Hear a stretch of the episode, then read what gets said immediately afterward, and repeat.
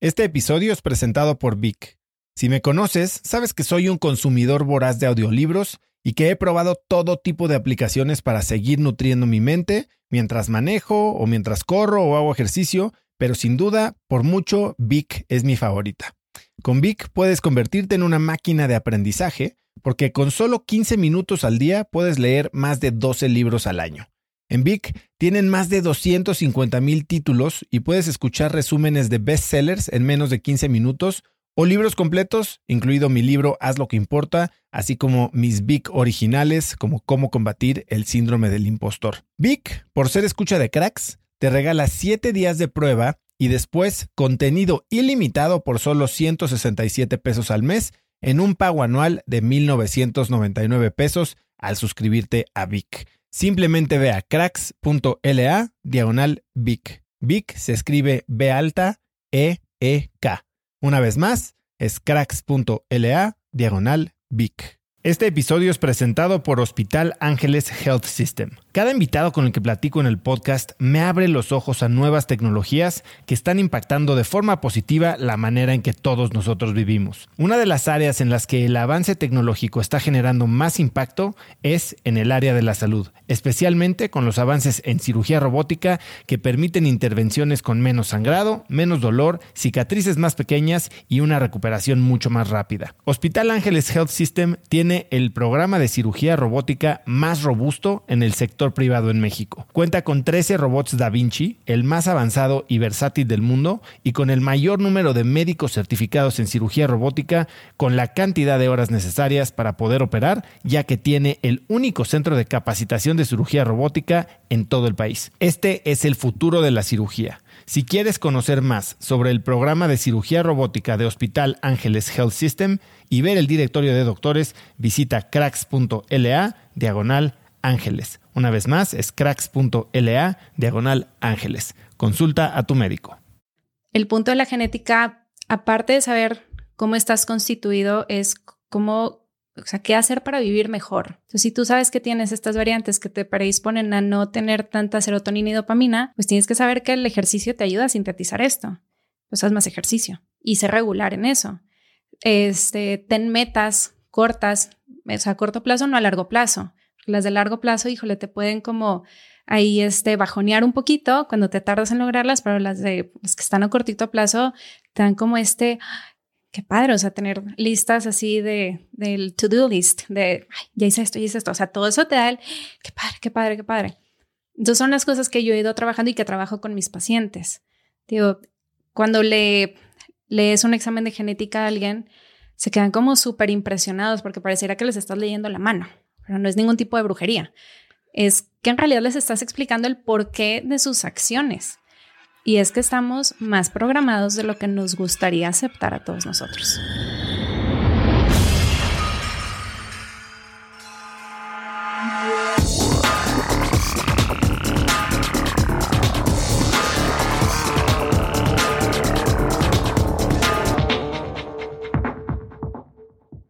Hola y bienvenidos a un nuevo episodio de Cracks Podcast. Yo soy Osotrava y entrevisto cada semana a las mentes más brillantes para dejarte algo único y práctico que puedas usar en tu vida diaria. Antes de empezar, no olvides que Cracks está en YouTube, así que ve a ver los videos de todas las entrevistas como esta a youtube.com diagonal Cracks Podcast y suscríbete para enterarte de todos los episodios de estreno. Hoy tengo como invitada a Alejandra Ponce. La puedes encontrar en Instagram como arroba aleponce.com Healthy Aging MX. Alejandra es una nutrióloga clínica con maestría en nutrigenómica y alimentación personalizada por la Universidad de las Islas Baleares en España. Cuenta con más de 12 años de práctica privada en nutrición, así como docente en diversas instituciones públicas y privadas. Alejandra es fundadora de healthyaging.mx y es autora de los libros Tiempo Extra y Aliméntate según tus genes, en los que aborda los temas de envejecimiento saludable, nutrición gestacional, nutrigenómica y epigenética. Hoy Ale y yo hablamos de cómo la genética afecta a tu comportamiento, de cómo alimentarte según tus genes, sobre qué debes tener en cuenta cuando estás planeando tener un bebé, entre muchas otras cosas relacionadas a la salud y el envejecimiento con precisión. Así que te dejo con esta increíble entrevista con Alejandra Ponce. Ale, bienvenida a Cracks Podcast. Muchas gracias. Estoy muy nerviosa, Oso. Nada de qué estar nerviosa. Mejor cuéntame de cuando estabas tan nerviosa de que casi no llegas a tu TED Talk. Me invitan a dar una TED Talk y 2017 y lo primero que pienso es no, no quiero. Y todo el mundo me decía, qué padre y el exposure que vas a tener. Y, y en mi mente decía, pues justo por eso no quiero. O sea, ¿para qué me voy a exponer al mundo? Pero dije que sí.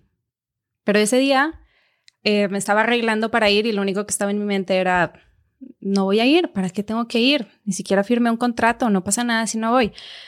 Aparte estaba embarazada. Los primeros tres meses de mi embarazo, casi todo el embarazo la pasé fatal, vómitos, náuseas, todo. Entonces yo decía, esta es la, excusa perfecta para no ir. Iba manejando para allá y yo decía, me regreso en el siguiente retorno.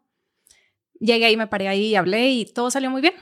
Pero es parte de, de mi ansiedad. Estoy diagnosticada con ansiedad, un tipo que se llama altamente funcional. Y aunque las cosas me dan mucho nervio, termino haciéndolas. Entonces, pues me atrevo y creo que eso es lo que me ha llevado a donde estoy. ¿Qué hubiera cambiado si te hubieras dado la vuelta en U ese día de la conferencia? Todo. Todo. O sea, la TED Talk a mí me, me llevó a un punto de mi carrera donde por fin la gente conoció genética y lo aceptó. O sea, la genética es, es un área muy nueva, especialmente la que yo hago, que es nutrigenética. Y muchos médicos que ahorita practican pues ni siquiera llevaron la clase de genética. O apenas estaba eh, existiendo esta, esta, este, estas, estas investigaciones, ¿no?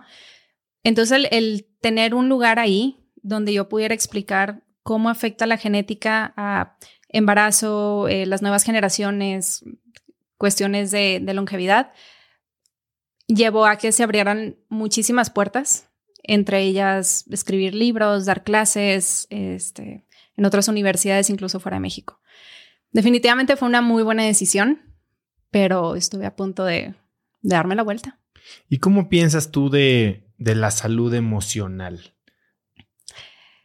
Es un tema que me habla muy de cerca por muchas razones. Eh, he estado muy de cerca con gente que tiene depresión.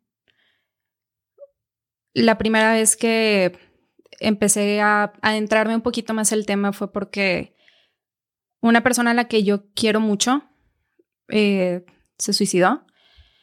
Yo habré tenido 21 años. Sí, 21 años. Y claro, es esta persona que pues arreglaba todo y siempre estaba súper feliz, ¿sabes? Como todos estos puntos de los que se hablan. Y cuando sucede eso, eh, pues me empiezo a dar cuenta que es es un tema que está cerca de mí. Como a muchas personas les pasa, ¿no? Empiezas como a ver en tu mente como, como no me di cuenta de esto y si lo hubiera hablado ese día y si a lo mejor algo.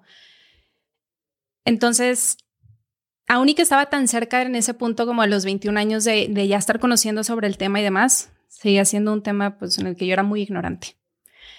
Sabía que era la depresión, los signos y ya. Pero cuando nace mi hijo, Santiago, yo no dejaba de llorar. Yo no lloro. Me educaron para que no llorara. Muy mal. Pero en mi casa esa era la onda, ¿no? Si llorar no va a arreglar las cosas, ¿para qué lloras? Entonces, cuando nace mi hijo y yo no puedo parar de llorar y por todo lloraba, este, mi ginecóloga me mandó con una psiquiatra y me dijo, es que yo creo que puedes tener depresión postparto. Y yo llego con la psiquiatra, pues un poquito enojada porque yo decía, ¿pero cómo? ¿Por qué? ¿Y por qué? ¿Qué hago aquí? Pero bueno, todo era como, pues lo tengo que hacer por mi hijo. Llego con ella y me siento en su sofá, me acuerdo así en una esquina, ¿sabes? Que brazos cruzados, no quería estar ahí. Y me dice, ¿qué te trae aquí? Le digo, pues estoy deprimida y vengo a que tú hagas algo por mí. Y me dijo, a ver, ni siquiera tienes un diagnóstico. O sea, yo soy la que da el diagnóstico, no tú. O sea, como que me puso un freno que yo necesitaba. Y Después de su entrevista, su evaluación y demás, me diagnostica con ansiedad. Digo, este tipo de ansiedad que es altamente funcional. Bajo ansiedad yo hago muchas cosas, pero me empiezo a dar cuenta que la ansiedad eh, pues está más cerca de todos de lo que a veces pensamos. de hecho, muchas de las personas que a mí me toca conocer en la consulta tienen rasgos ansiosos. Y esta parte de ser muy controladora y demás, pues claro, me estaba impidiendo disfrutar el nacimiento de mi hijo. Entonces yo no estaba feliz en mi casa, pero tampoco cuando me iba, pero entonces empecé a trabajar mucho con la doctora Mariana, ella es mi psiquiatra, y me acuerdo que un día me da de alta. Y yo le dije, por favor, no. O sea, yo ya encontré aquí un lugar seguro en el cual venir a hablar, en el cual me puedo eh, desahogar bastante y, y aparte me ha ayudado a continuar con mi vida. O sea, gracias a mi, a mi terapia, yo puedo seguir siendo mamá y puedo seguir siendo profesionista y, y no me da culpa hacer ni una de las dos cosas, ¿no? Y perfecto, seguí con ella. Fallece mi papá. Yo sentí que estaba pasando por depresión. No, nada más la ansiedad se agudizó. Entonces, digo, el tema de salud emocional es base para todas las otras decisiones que tomas en cuanto a tu salud. Si estás bien emocionalmente, también tomas buenas decisiones de alimentación, de ejercicio y demás. Pero luego también cuando tienes estos rasgos un poco más ansiosos con los que mucha gente cuenta, puedes obsesionarte. Entonces eso veo yo mucho en la consulta. La gente se obsesiona con comer perfecto. Y es donde yo les tengo que ir a poner un alto. Lo mismo que me puso la doctora Mariana. Decirle, no tienes que hacer esto. O sea, lo que tú tienes es otro problema que se tiene que manejar de otra manera. Y explícame, o sea, tú tienes este diagnóstico. Eh, tú te dedicas a entender la genética de la gente para ayudarlos no solo a comer mejor, sino a mejorar sus hábitos y vivir mejor. ¿Cómo vives tú o qué aprendiste de ti, de tu propia genética, cuando volteas a ver el lente hacia ti y lo aplicas para tratar de entender este, este tema de salud mental que tienes? ¿Qué es lo que te dice? Está cañón porque, claro, en la terapia con, con Mariana, eh, hablamos mucho sobre cosas que he vivido, ¿no? Y nos damos cuenta que todo el año que yo estuve estudiando en Mallorca, que es donde hice la maestría en genética, yo pues yo estaba deprimida, o sea, la pasé fatal. Todo era gris, eh, sí atendía las clases, sí lo sacaba adelante, pero, pero en realidad estaba muy triste, me pasaron muchas cosas cuando llegué, desde que se terminó una relación, este, no entendía las clases, me di cuenta que estaba sola, o sea, había hay cuatro mexicanos en Mallorca, imagínate. Mientras mis amigas estaban en Barcelona con sus fiestas de mexicanos, las otras en Madrid, pasándola bruto, y yo en una isla que aparte llegué en invierno y es súper fría. Entonces, y no había, no había sol. Entonces, no, no, no, una serie de cosas, ¿no? Que hicieron que todo ese año la pasara muy mal. Yo no lo entendí eso hasta que empecé a estar con Mariana. Hay ciertos genes que luego cuando ya me adentro en la parte de genética, estudios genéticos y demás, eh, me doy cuenta que yo tengo las variantes genéticas que te predisponen más a tener ciertos rasgos ansiosos e incluso depresivos. Hay genes muy estudiados aquí en México, como uno que se llama MTHFR, que justo hace que no sintetices tanta serotonina y dopamina. Pues son las neurotransmisores de la felicidad. Entonces, en realidad, el hecho de que yo sea un poquito grinch, pues tiene mucho que ver con mi, con, mi constitución genética. Y claro, no por eso voy a decir, pues así soy y el mundo se tiene que aguantar, ¿verdad? Trabajo en eso. O sea, ¿y cómo logré ese trabajo? Pues en la terapia. Decir, a ver, ¿cómo, ¿cómo puedo soltar un poquito más? ¿Cómo puedo pasarla mejor? ¿Cómo puedo estar no tan preocupada todo el tiempo? El punto de la genética, aparte de saber cómo estás constituido, es cómo, o sea, qué hacer para vivir mejor. Entonces, si tú sabes que tienes estas variantes que te predisponen a no tener tanta serotonina y dopamina, pues tienes que saber que el ejercicio te ayuda a sintetizar esto. Pues haz más ejercicio y ser regular en eso. Este, ten metas cortas, o sea, a corto plazo, no a largo plazo. Las de largo plazo, híjole, te pueden como ahí este, bajonear un poquito cuando te tardas en lograrlas, pero las de las que están a cortito plazo te dan como este, qué padre, o sea, tener listas así de, del to-do list, de, ya hice esto, ya hice esto, o sea, todo eso te da el, qué padre, qué padre, qué padre. Entonces son las cosas que yo he ido trabajando y que trabajo con mis pacientes. Digo, cuando le lees un examen de genética a alguien, se quedan como súper impresionados porque pareciera que les estás leyendo la mano, pero no es ningún tipo de brujería. es que en realidad les estás explicando el porqué de sus acciones. Y es que estamos más programados de lo que nos gustaría aceptar a todos nosotros. Vámonos un poco para atrás. ¿Cómo te llegas a involucrar con genética? Porque tú estudiaste nutrición. Tuve una muy buena maestra, Gaby. Eh, mi último semestre de carrera, yo podía hacerlo como puras prácticas profesionales, ya no tenía clases. En teoría me iba a ir a Brasil, no pude. ¿A qué te ibas a ir a Brasil? A estudiar. O sea, en un, hospital yo iba a hacer mis prácticas. No pude. Me iba a venir a Ciudad de México, tampoco pude. Cabe destacar que en ese inter es cuando mi papá se infartó, la primera vez que se infartó.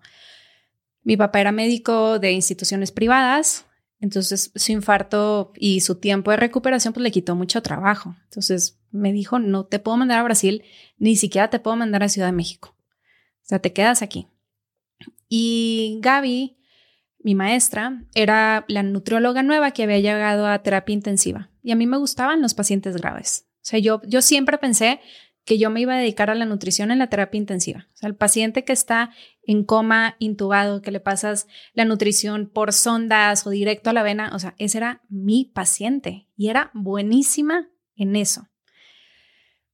Pero siempre estaba en mi mente la pregunta, ¿por qué se infartó mi papá?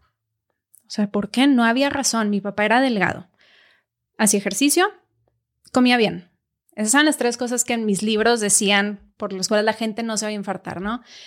Y yo le preguntaba a mis maestros por qué se infartó mi papá. Muchos de ellos fueron alumnos de mi papá y todos me decían que era por genética. Y para mí parecía que me estaban condenando a que me iba a pasar lo mismo.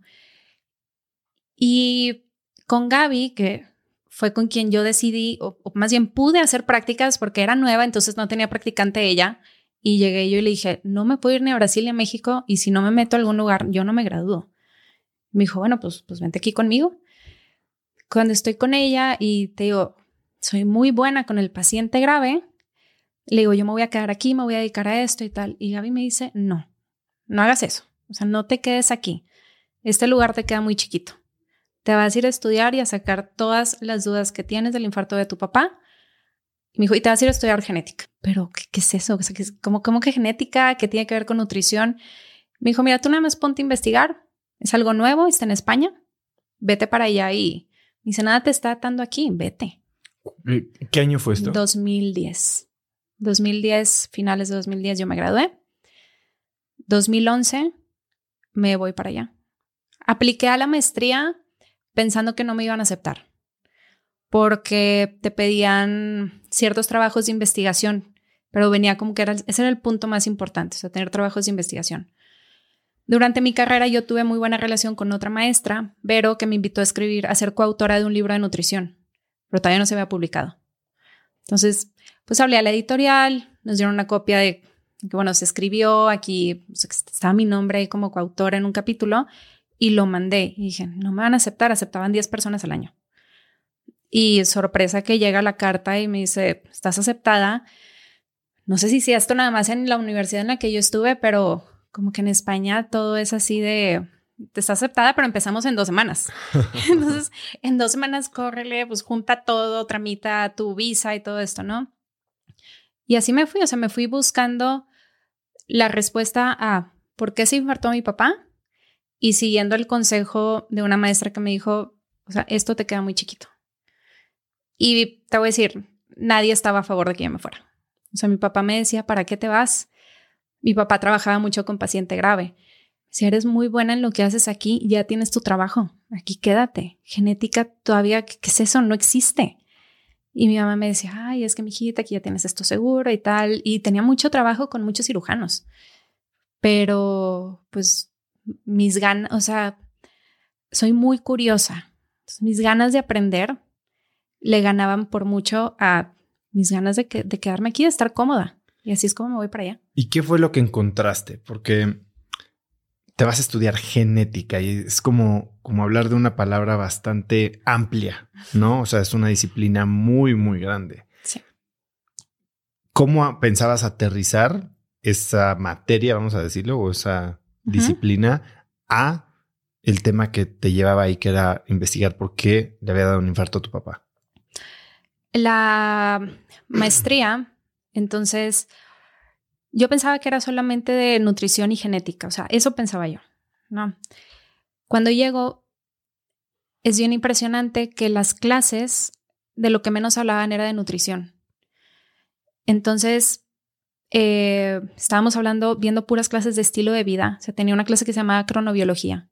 Cronobiología es tu, ciclo circadiano y todas tus hormonas, cómo se van moviendo durante el día y cómo, cómo el efecto de los nutrientes puede irlas cambiando o las puede mantener en un orden bastante bueno. Entonces, tenía una clase de eso. Tenía otra clase que hablaba solamente del sueño. O sea, solamente cómo el sueño afecta en una cuestión genética y cómo los, y cómo los genes afectan al sueño.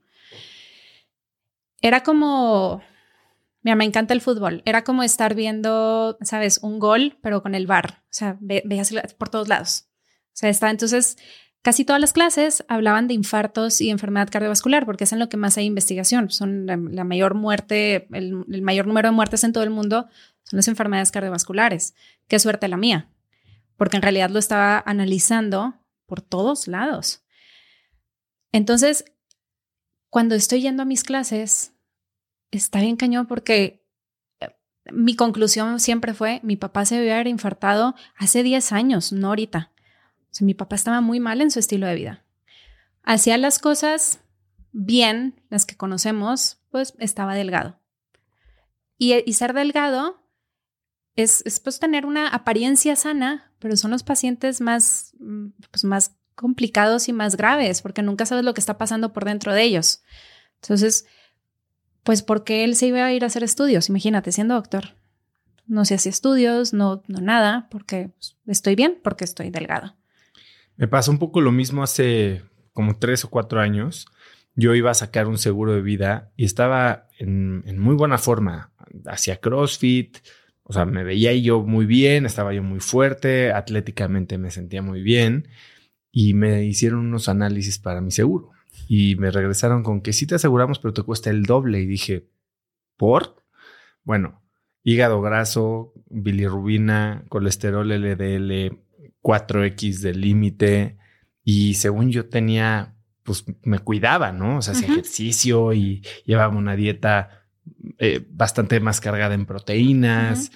Y fue justo eso, o sea, te das cuenta que pues por afuera estás bien, pero por adentro no y es bien difícil.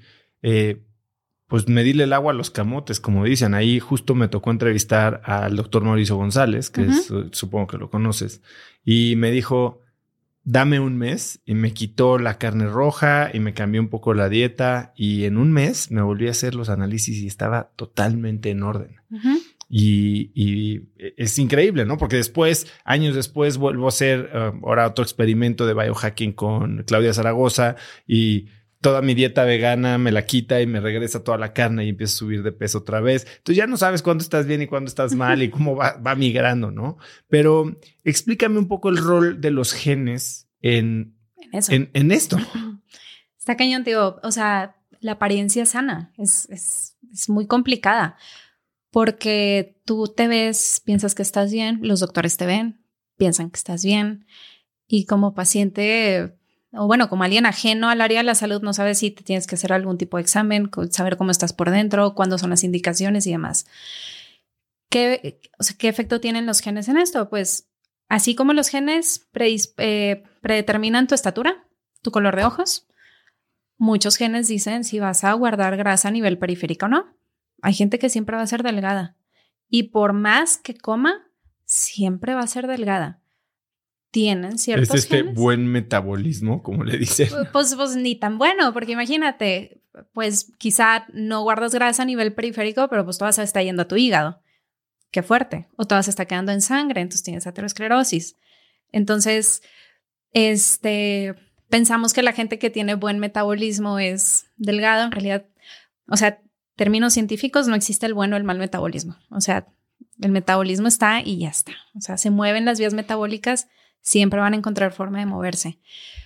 Pero los genes justo son los que nos dicen, y a lo mejor tú tienes vías metabólicas de, procesamiento de proteínas y grasas saturadas que son pésimos. Entonces entra eso a tu cuerpo y tu hígado no sabe qué hacer con esa carga de aminoácidos, con esa carga de grasa saturada y al no saber qué hacer dice, pues si no lo puedo usar como energía y luego, ah, y no, no puedo mandar las señales a que se guarden brazos, en abdomen y demás, bueno, pues me lo quedo aquí. Y es donde empieza el hígado graso en un paciente que tiene una apariencia bastante sana. Conoces los genes, ves esto y dices, ah, bueno, pues sí, estás delgado por, por este gen y este gen y este gen. Pero por todos estos y tu dieta, estos son los resultados que estás teniendo. Entonces, conocer el estilo de vida de una persona con sus genes nos explica el resultado de lo que estamos viendo el día de hoy. Nunca vamos a cambiar los genes, jamás. Podemos cambiar el estilo de vida, todos los días lo podemos cambiar. Entonces, si no podemos cambiar uno y podemos cambiar el otro, lo, ideal es conocer qué cosas específicas de estilo de vida tengo que hacer para mis genes. Es como lo que platicabas, vi un video tuyo donde decías, bueno, que hay Mark Zuckerberg y todos estos que pues nada más se ponen la camiseta para no tomar tantas decisiones, ¿no? Y que eso los enfoca en las decisiones más importantes. Pues imagínate que de alimentos tomarás unas, tú no las contabilizas tanto, pero son como 300 decisiones al día. O sea, entre a qué horas voy a comer, voy a comer sí o no, le voy a echar sal o no, lo voy a cocinar aquí o lo voy a meter al micro, pongo esta, esta verdura o mejor pongo esta, más las decisiones de cuando vas y compras las cosas, ¿no? Son muchas decisiones de salud. Y todas o sea, hay, cierta verdad en todas. Hay mucha verdad en lo que dice el doctor Mauricio. Mucha gente le va perfecto a la dieta mediterránea. Hay mucha verdad dentro de lo que se utiliza en el biohacking. Hay mucha gente a la que le va perfecto comer proteína. ¿Cuál te va a ti? Eso, es, eso es, lo que todos debemos o, quisiéramos saber. ¿Cuál de todas estas ideas, porque todas al parecer hay muchos seguidores, todas, tienen, todas ahí están las personas que son súper exitosas con eso y a las que les fue fatal, ¿cuál soy yo? y cómo le hago para no estarme brincando de una a otra. Y pues claro, mientras más temprano conozcas esto en tu vida, pues mejores decisiones vas a, poder tomar. Hay, hay, tres palabras que usas mucho y en tus libros las repites. Una es nutrigenética, otra es nutrigenómica y otra es epigenética, que esa es la que yo más había escuchado y más de personas como Joe Dispensa y demás. Por favor, dame la definición de las tres y cómo, cómo trabajan juntas. ¿Cómo trabajan juntas? Vale. Eh, nutrigenética. Te hacemos un estudio de genes. Usualmente son raspados bucales, no son nada invasivos. Se mandan a un laboratorio y a mí me mandan tus genes escritos, ¿no? Y entonces cuando yo los analizo, puedo tomar decisiones muy específicas para ti. Oye, ¿sabes qué, Oso? Tú tienes el gen, vamos a decir, el FTO es, que es de los más conocidos, más estudiados, tiene que ver con cómo acumulamos grasa. Lo tienes en la forma doble A. Eso significa que el exceso de grasas saturadas se acumula mucho en tu cuerpo y además que tu señal de hambre con la hormona grelina se manda muy fuerte y más veces al día. Tu oso necesitas cinco comidas al día, bajas en grasa todas. Entonces, eso es nutrigenética. Es, te doy una indicación muy específica según tus genes. Nutrigenómica. Nutrigenómica es un poco más, eh, ¿cómo te diré? Más general. O sea, es, sabemos que el té verde tiene un componente que actúa para prevenir diferentes tipos de cáncer, porque a nivel genético va e inhibe muchos, muchos genes que tienen que ver con cáncer. Entonces, tomar té verde de forma diaria te puede ayudar a prevenir el cáncer. Eso es nutrigenómica, es conozco un ingrediente, el efecto que tienen los genes, pero yo no sé si tú tienes esos genes. O sea, le estoy atinando. Es, pues sí, tienes la historia familiar. Sí, la nutrigenómica es muy general. ¿Qué pasa cuando las juntas? Nutrigenética con nutrigenómica. Vamos a decir que tú tienes el gen, el TNF, es un gen que habla sobre barrera antioxidante, se llama factor de necrosis tumoral. Está de forma indirecta relacionado con, con procesos cancerígenos y a lo mejor tú lo tienes de una manera muy deficiente. Entonces, tu riesgo a, a estos procesos cancerígenos puede ser un poquito más elevado que el resto de la población. Por otro lado, yo sé que el consumo de frutos rojos actúa sobre el gen TNF y ayuda a que se mejore esta barrera antioxidante en tu cuerpo. Entonces, tú, oso, tú en específico, tienes que consumir frutos rojos todos los días. Ya está. Así es como las juntamos. conozco ya el nutriente específico para este gen. Contigo sé que ese gen, precisamente ahí está. Entonces contigo ya sé, o sea, fruto rojo es parte de tu vida diaria. Ya está. Todos los días, o sea, de aquí a que dejes de existir. Entonces, eso a los pacientes los lleva a decir, ok, perfecto. Es una acción muy sencilla, todos los días. Entonces, cuando se hacen estos exámenes genéticos, la idea es que sean, que se utilicen genes que son muy accionables. No nada más dejarte con el miedo. Híjole, oso, tienes al gen TNF bien gacho y se relaciona con cáncer. Y ya, dejarte así. No, es no. Aparte, los frutos rojos actúan en este gen. O sea, haz esto todos los días. Y eso es lo que debemos, eso es lo que yo hago. Ahora, ¿qué es la epigenética? Epi significa sobre, genética. Entonces, es un, es información que está sobre tus genes. Y esta información, o bueno, estos se llaman marcadores epigenéticos, pues son como si fueran candados. Siempre se lo explico a mis pacientes, son candados. Eh, y estos candados ayudan a mantener silenciadas las enfermedades que ya están escritas en ti, porque algo que tenemos que saber todos es que de acuerdo a la teoría, teoría fetal de la enfermedad, tú oso ya tienes en ti escritas todas las enfermedades que puedes llegar a padecer en tu vida. Todas, claro que no sean infecciosas, pero todas las enfermedades. Infartos. Que puedes llegar a padecer, no que vas a padecer. No, no, no. La genética no es una condena. Ciertos genes sí. O sea, hay un gen que se hizo bien famoso en el programa Doctor House, que es de una enfermedad que se llama Huntington's, muy, muy fea enfermedad. Este, eso sí, si tienes el gen, te va a dar Huntington. Pero son muy poquitas las enfermedades así. Pero las crónico-degenerativas, las que conocemos todos, las que más nos están acechando todo el día, infartos, diabetes, Alzheimer, etcétera, pues todas se pueden todavía estar, las podemos silenciar o ya están silenciadas. Entonces tú naces con tu código genético que ya no vas a cambiar. Están todas tus enfermedades ahí escritas. También naces con unos candados arriba de tu código genético. Algunos cerrados, porque tuviste la suerte de que papá y mamá tuvieran buen estilo de vida y estos candados estén muy fuertes sobre las enfermedades, papá y mamá que no tenían enfermedades cuando te concibieron, que se suplementaron, que estaban bien. Esa es la epigenética, son estos candados. No significa que vayan a estar cerrados todo el tiempo. Entonces vas avanzando tú en tu vida y a lo mejor de niño decías, oye, yo hacía un chorro de ejercicio y comía mis frutas y tal, cero estrés. Pero resulta que ahora a mis 50 tengo diabetes. O sea, ¿cómo? ¿Cómo apareció la diabetes? pues el candado justo que estaba sobre los genes que te predisponían a diabetes se abrió. ¿Cómo se abrió ese candado? Pues hay que analizar qué hiciste y qué dejaste de hacer. Dejaste de hacer ejercicio, empezaste a fumar, eh, te estás desvelando mucho. Y entonces esos candados se empiezan a abrir porque se empieza a oxidar, como estos procesos oxidativos a nivel celular. Se empiezan a abrir los candados, empiezan a salir las enfermedades. Que podemos silenciarlas, muchas se pueden volver a silenciar. Que podemos mantener cerrados esos candados, eso es lo que queremos lograr con las personas. O sea, que los candados se mantengan lo más cerrados posibles, retrasar las enfermedades lo más posible, al punto en el que a lo mejor podamos llegar a ser centenarios, vivir 100 años, sin enfermedades. Eso sería lo ideal.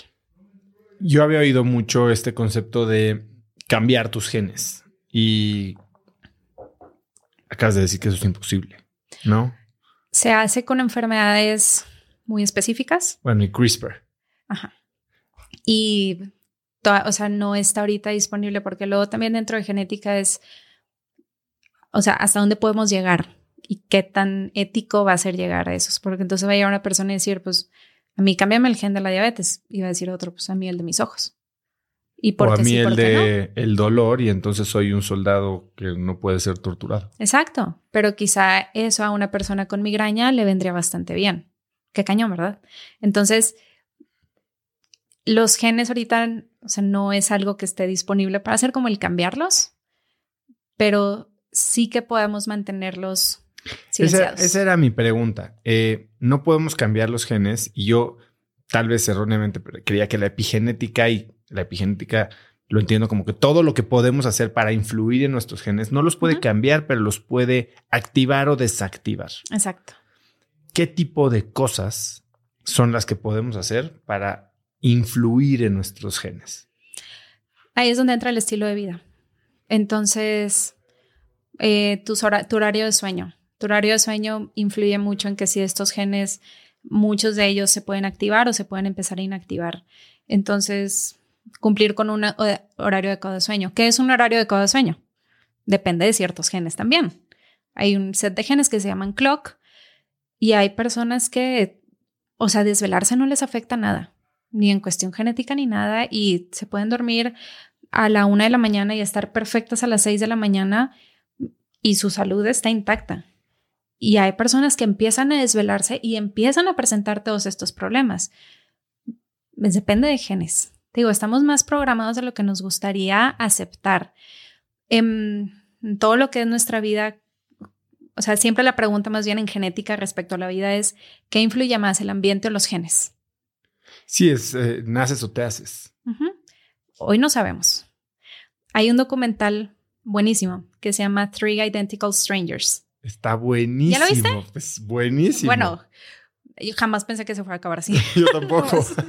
yo lo seguía viendo y decía, Lu, mi esposa se durmió. Y le dije, no tienes una idea en ti que termina esto. Está cañón. Bueno, Three Identical Strangers maneja esa pregunta y ves a estos chavos que, no, o sea, no voy a dar como ningún spoiler aquí, pero bueno, son tres trillizos que se separaron al nacer y luego se reencontraron cuando estaban creo que en universidad, pero se dan cuenta que a los tres les gustaba el mismo tipo de chava. Los tres fumaban los mismos cigarros. Los tres estuvieron en preparatoria en el equipo de lucha libre, o no sé cómo se llama eso, ¿verdad? O sea, los tres iban tomando separados, diferentes familias, diferentes estados, decisiones muy similares, muy similares. Entonces te digo, ¿qué es más fuerte, la genética o el ambiente? No sabemos, nos gusta pensar que es el ambiente porque nos gusta pensar que tenemos cierto control, pero no sabemos. O sea, la genética influye mucho en si yo soy el alma de la fiesta o soy el que a las nueve de la noche dice, ya me tengo que ir a dormir. Entonces, mientras no sepamos bien qué es, a mí me gusta más pensar que es el ambiente, porque me gusta saber que tengo cierto poder sobre mis decisiones y que no voy a terminar infartándome como mi papá y todos mis tíos a mis 30 años. Pero creo que es un poco lo que dices, ¿no? Eh, nacemos con cierta tendencia que podemos desactivar o activar de acuerdo, o sea, no es ni una ni la otra, pero sí definitivamente naces con algún tipo de predisposición, habilidad, facilidad, estás como un atleta, ¿no? Tal vez echándole un chorro de ganas puedes llegar a ser muy buen atleta, pero si tienes además los genes y le echas un chorro de ganas, pues puede que lo seas mejor. Y si tienes los genes y no le echas ganas, como decía Mike Tyson, ¿no? podrás ser tener la mejor habilidad del mundo. Si no tienes la determinación, entonces no vas a lograr nada. Pero tocas ahí un punto muy importante que es la información que recibe la gente. Que si tú, cuando tú analizas nada más tu estilo de vida, en este caso tus habilidades, estás viendo nada más una cara de la moneda. Entonces imagínate, vamos a decir, uno de tus hijos eh, está en fútbol y a lo mejor es es este central, ¿no? Entonces le pasa corre corre corre. Resulta que se cansa mucho. Entonces tú, tú piensas, no, es que tiene que echarle más ganas y, lo voy a poner a entrenar más y tal. Pero cuando conoces el tipo de fibra muscular que tiene, a lo mejor tiene un tipo de fibra muscular de fuerza, muy explosivo, pero es un tipo de fibra muscular que se cansa mucho. Si tú mueves a ese niño a la defensa o a la portería, va a ser un súper buen atleta porque no tiene que estar corriendo tanto, no se va a cansar tanto, va a hacer actividades más explosivas, va a ser algo que le va perfecto. Pero ¿cómo vas a saber eso si no tienes la información del tipo de fibra muscular que tiene tu hijo? Entonces, una vez que tienes la información de los genes, con el estilo de vida, las habilidades, lo que te gusta, lo que no, tomas decisiones súper acertadas. y es un ejemplo del, del ejercicio, pero aplica para todo. ¿Qué pasa si algo tan sencillo como tomar café. Mucha de la gente que llega conmigo, ¿cuántas tazas de café tomas? Tres, cuatro, cinco tazas. Entonces tengo este paciente que llegó y me dice que siempre estoy bien ansioso, bien ansioso. Dice, y alguien me dijo que si venía contigo a platicar, se me va a quitar la ansiedad. Y yo dije, ¿qué, carga me están poniendo a mí? Yo ni siquiera me dedico al área de la salud emocional. Me dice, no, no, que tus exámenes me pueden decir y tal. Y yo, ok. Y ya pues hago todo su interrogatorio y demás. Paciente que tomaba como cinco tazas de café al día. Me dice, pero duermo perfecto. ok, ya está, en tres semanas te veo con tus resultados. O regresan sus resultados y este chavo es un metabolizador súper lento del café. No tiene nada que ver con que si duerme o no. O sea, es muy lento su, su metabolismo de cafeína. Claro, el café se queda todo el tiempo en su cuerpo, estimula mucho, incluso las células del corazón, entonces el corazón está ta, ta, ta, ta, ¿no? Y se ponía muy ansioso. Él, él siempre dijo, es que yo soy medio enojón. Entonces ya le digo, oye, vamos a tener que quitarle el café o al menos cambiarlo por descafeinado. O sea, mínimo, si no te quieres quitar como el sabor. Y ya le doy ciertas técnicas. Combina primero eh, normal con descafeinado y luego quédate con puro descafeinado. Entonces ve, o sea, te tienes que ir destetando también de esto, ¿no? Y a las dos semanas me manda un WhatsApp. Me dice, necesito hablar contigo. Y dije, madre mía, ¿qué le pasó? Ya le contesto. Me dice, no me siento súper bien. Me dice, hago todo mejor. Estoy súper tranquilo. Me dijo, y de todo lo que me dijiste en esa hora de consulta, la verdad lo único que quise hacer ahorita de cambio fue quitar el café. Dice, estoy perfecto. No, me dice, incluso yo pensaba que dormía bien. Me dice, ahora me siento súper descansado cuando me despierto. yo, claro, porque todo tu cuerpo estaba intentando sacar de él una sustancia que no podía. Pero él no tenía esa información antes. O sea, no había un, un, un y a veces su esposa creo que le decía que pues ya no tomes tanto café. Y le decía, es que ese no es el problema. O sea, es mi estrés, es, es las cosas que tengo que hacer y demás. Pues es que el café, claro, pues potenciaba todo esto, ¿verdad? Entonces, teniendo la información y sabiendo que son tus genes. O sea, ya no hay de ahí más que se pueda hacer. No es algo que yo me estoy inventando, no es una moda, no es una tarjeta que me saqué de la manga para decírtelo. Son tus genes. O sea, si estás programado, qué pena, no puedes tomar tanto café. Creo que así puedes tomar, o sea, es más fácil que decidas sí hacer esos cambios. A ver, cuéntame un poco más del proceso de conocernos y de hacernos estos exámenes. ¿Cómo es el examen? ¿Cómo es el examen? Son raspados bucales. Este, Todos los exámenes genéticos o la mayoría se hacen así. Mira, hay muchos. Hay algunos que son de saliva. Son más complicados de hacer porque la saliva al final tiene enzimas que deshacen el ADN. Hay unos que son de sangre, pero bueno, son invasivos al fin y al cabo, entonces nada más los puede hacer enfermeras o médicos que te puedan sacar las muestras, tienden a ser más caros. Y están los que son la mayoría, que son raspados bucales. Lo que pasa es que las células o sea, por dentro del cachete se desprenden súper rápido. Entonces ya se hace un, raspado. Este, y se manda a analizar. Hay algunos lugares que nada más sacarán un, un, set chiquito de genes. Y el laboratorio, por ejemplo, con el que yo trabajo, te saca 700 mil variantes genéticas. No sabemos para qué funcionan tantas. No sabemos y si las supiéramos, Tampoco te voy a explicar todas porque imagínate cuánto nos tardaríamos explicándote eso, ¿verdad? Entonces, una vez que se saca esto y se puede guardar en una nube, se van sacando sets de genes que ya están predeterminados. Entonces, hay ciertos genes metabólicos, se saca ese set y entonces podemos conocer qué tal está tu metabolismo de hidratos de carbono, de proteínas, de grasas para decidir tu dieta ideal. Hay otro set de genes que habla sobre tus fibras musculares, tu capacidad de oxigenación, tu respuesta al ejercicio, a recuperación y demás.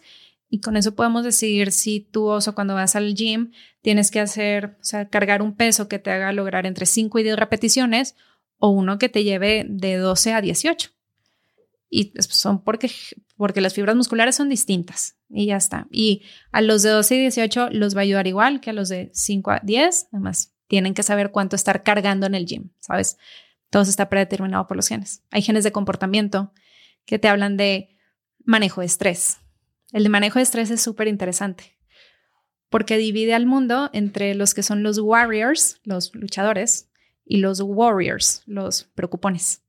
Entonces, pues, hay gente que ante un problema lo saca bien rápido y, y, luego lo ves que ya se le olvidó. Y luego están los que se paralizan ante el problema y no saben qué hacer y le piensan mucho y eso está en los genes.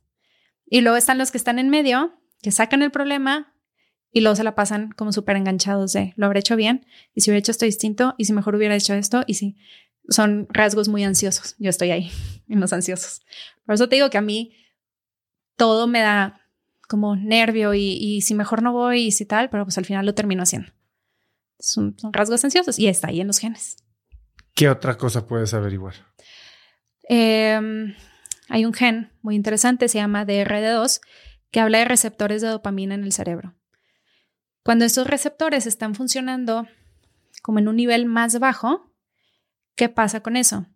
Que cualquier estímulo importante lo van a sentir como una, así como un, este, una descarga de dopamina. Entonces pasa que eh, a lo mejor yo, imagínate que aquí tuviéramos tú y yo un bowl con almendras. A lo mejor yo dos almendras y ya está, no me da más, no, no me dan ganas de comer más, pero tú bajo ese estímulo de uno por uno, tu cuerpo empieza así a sacar dopamina y dopamina y te dice, dame más. Es más adictivo. Dame más, dame más.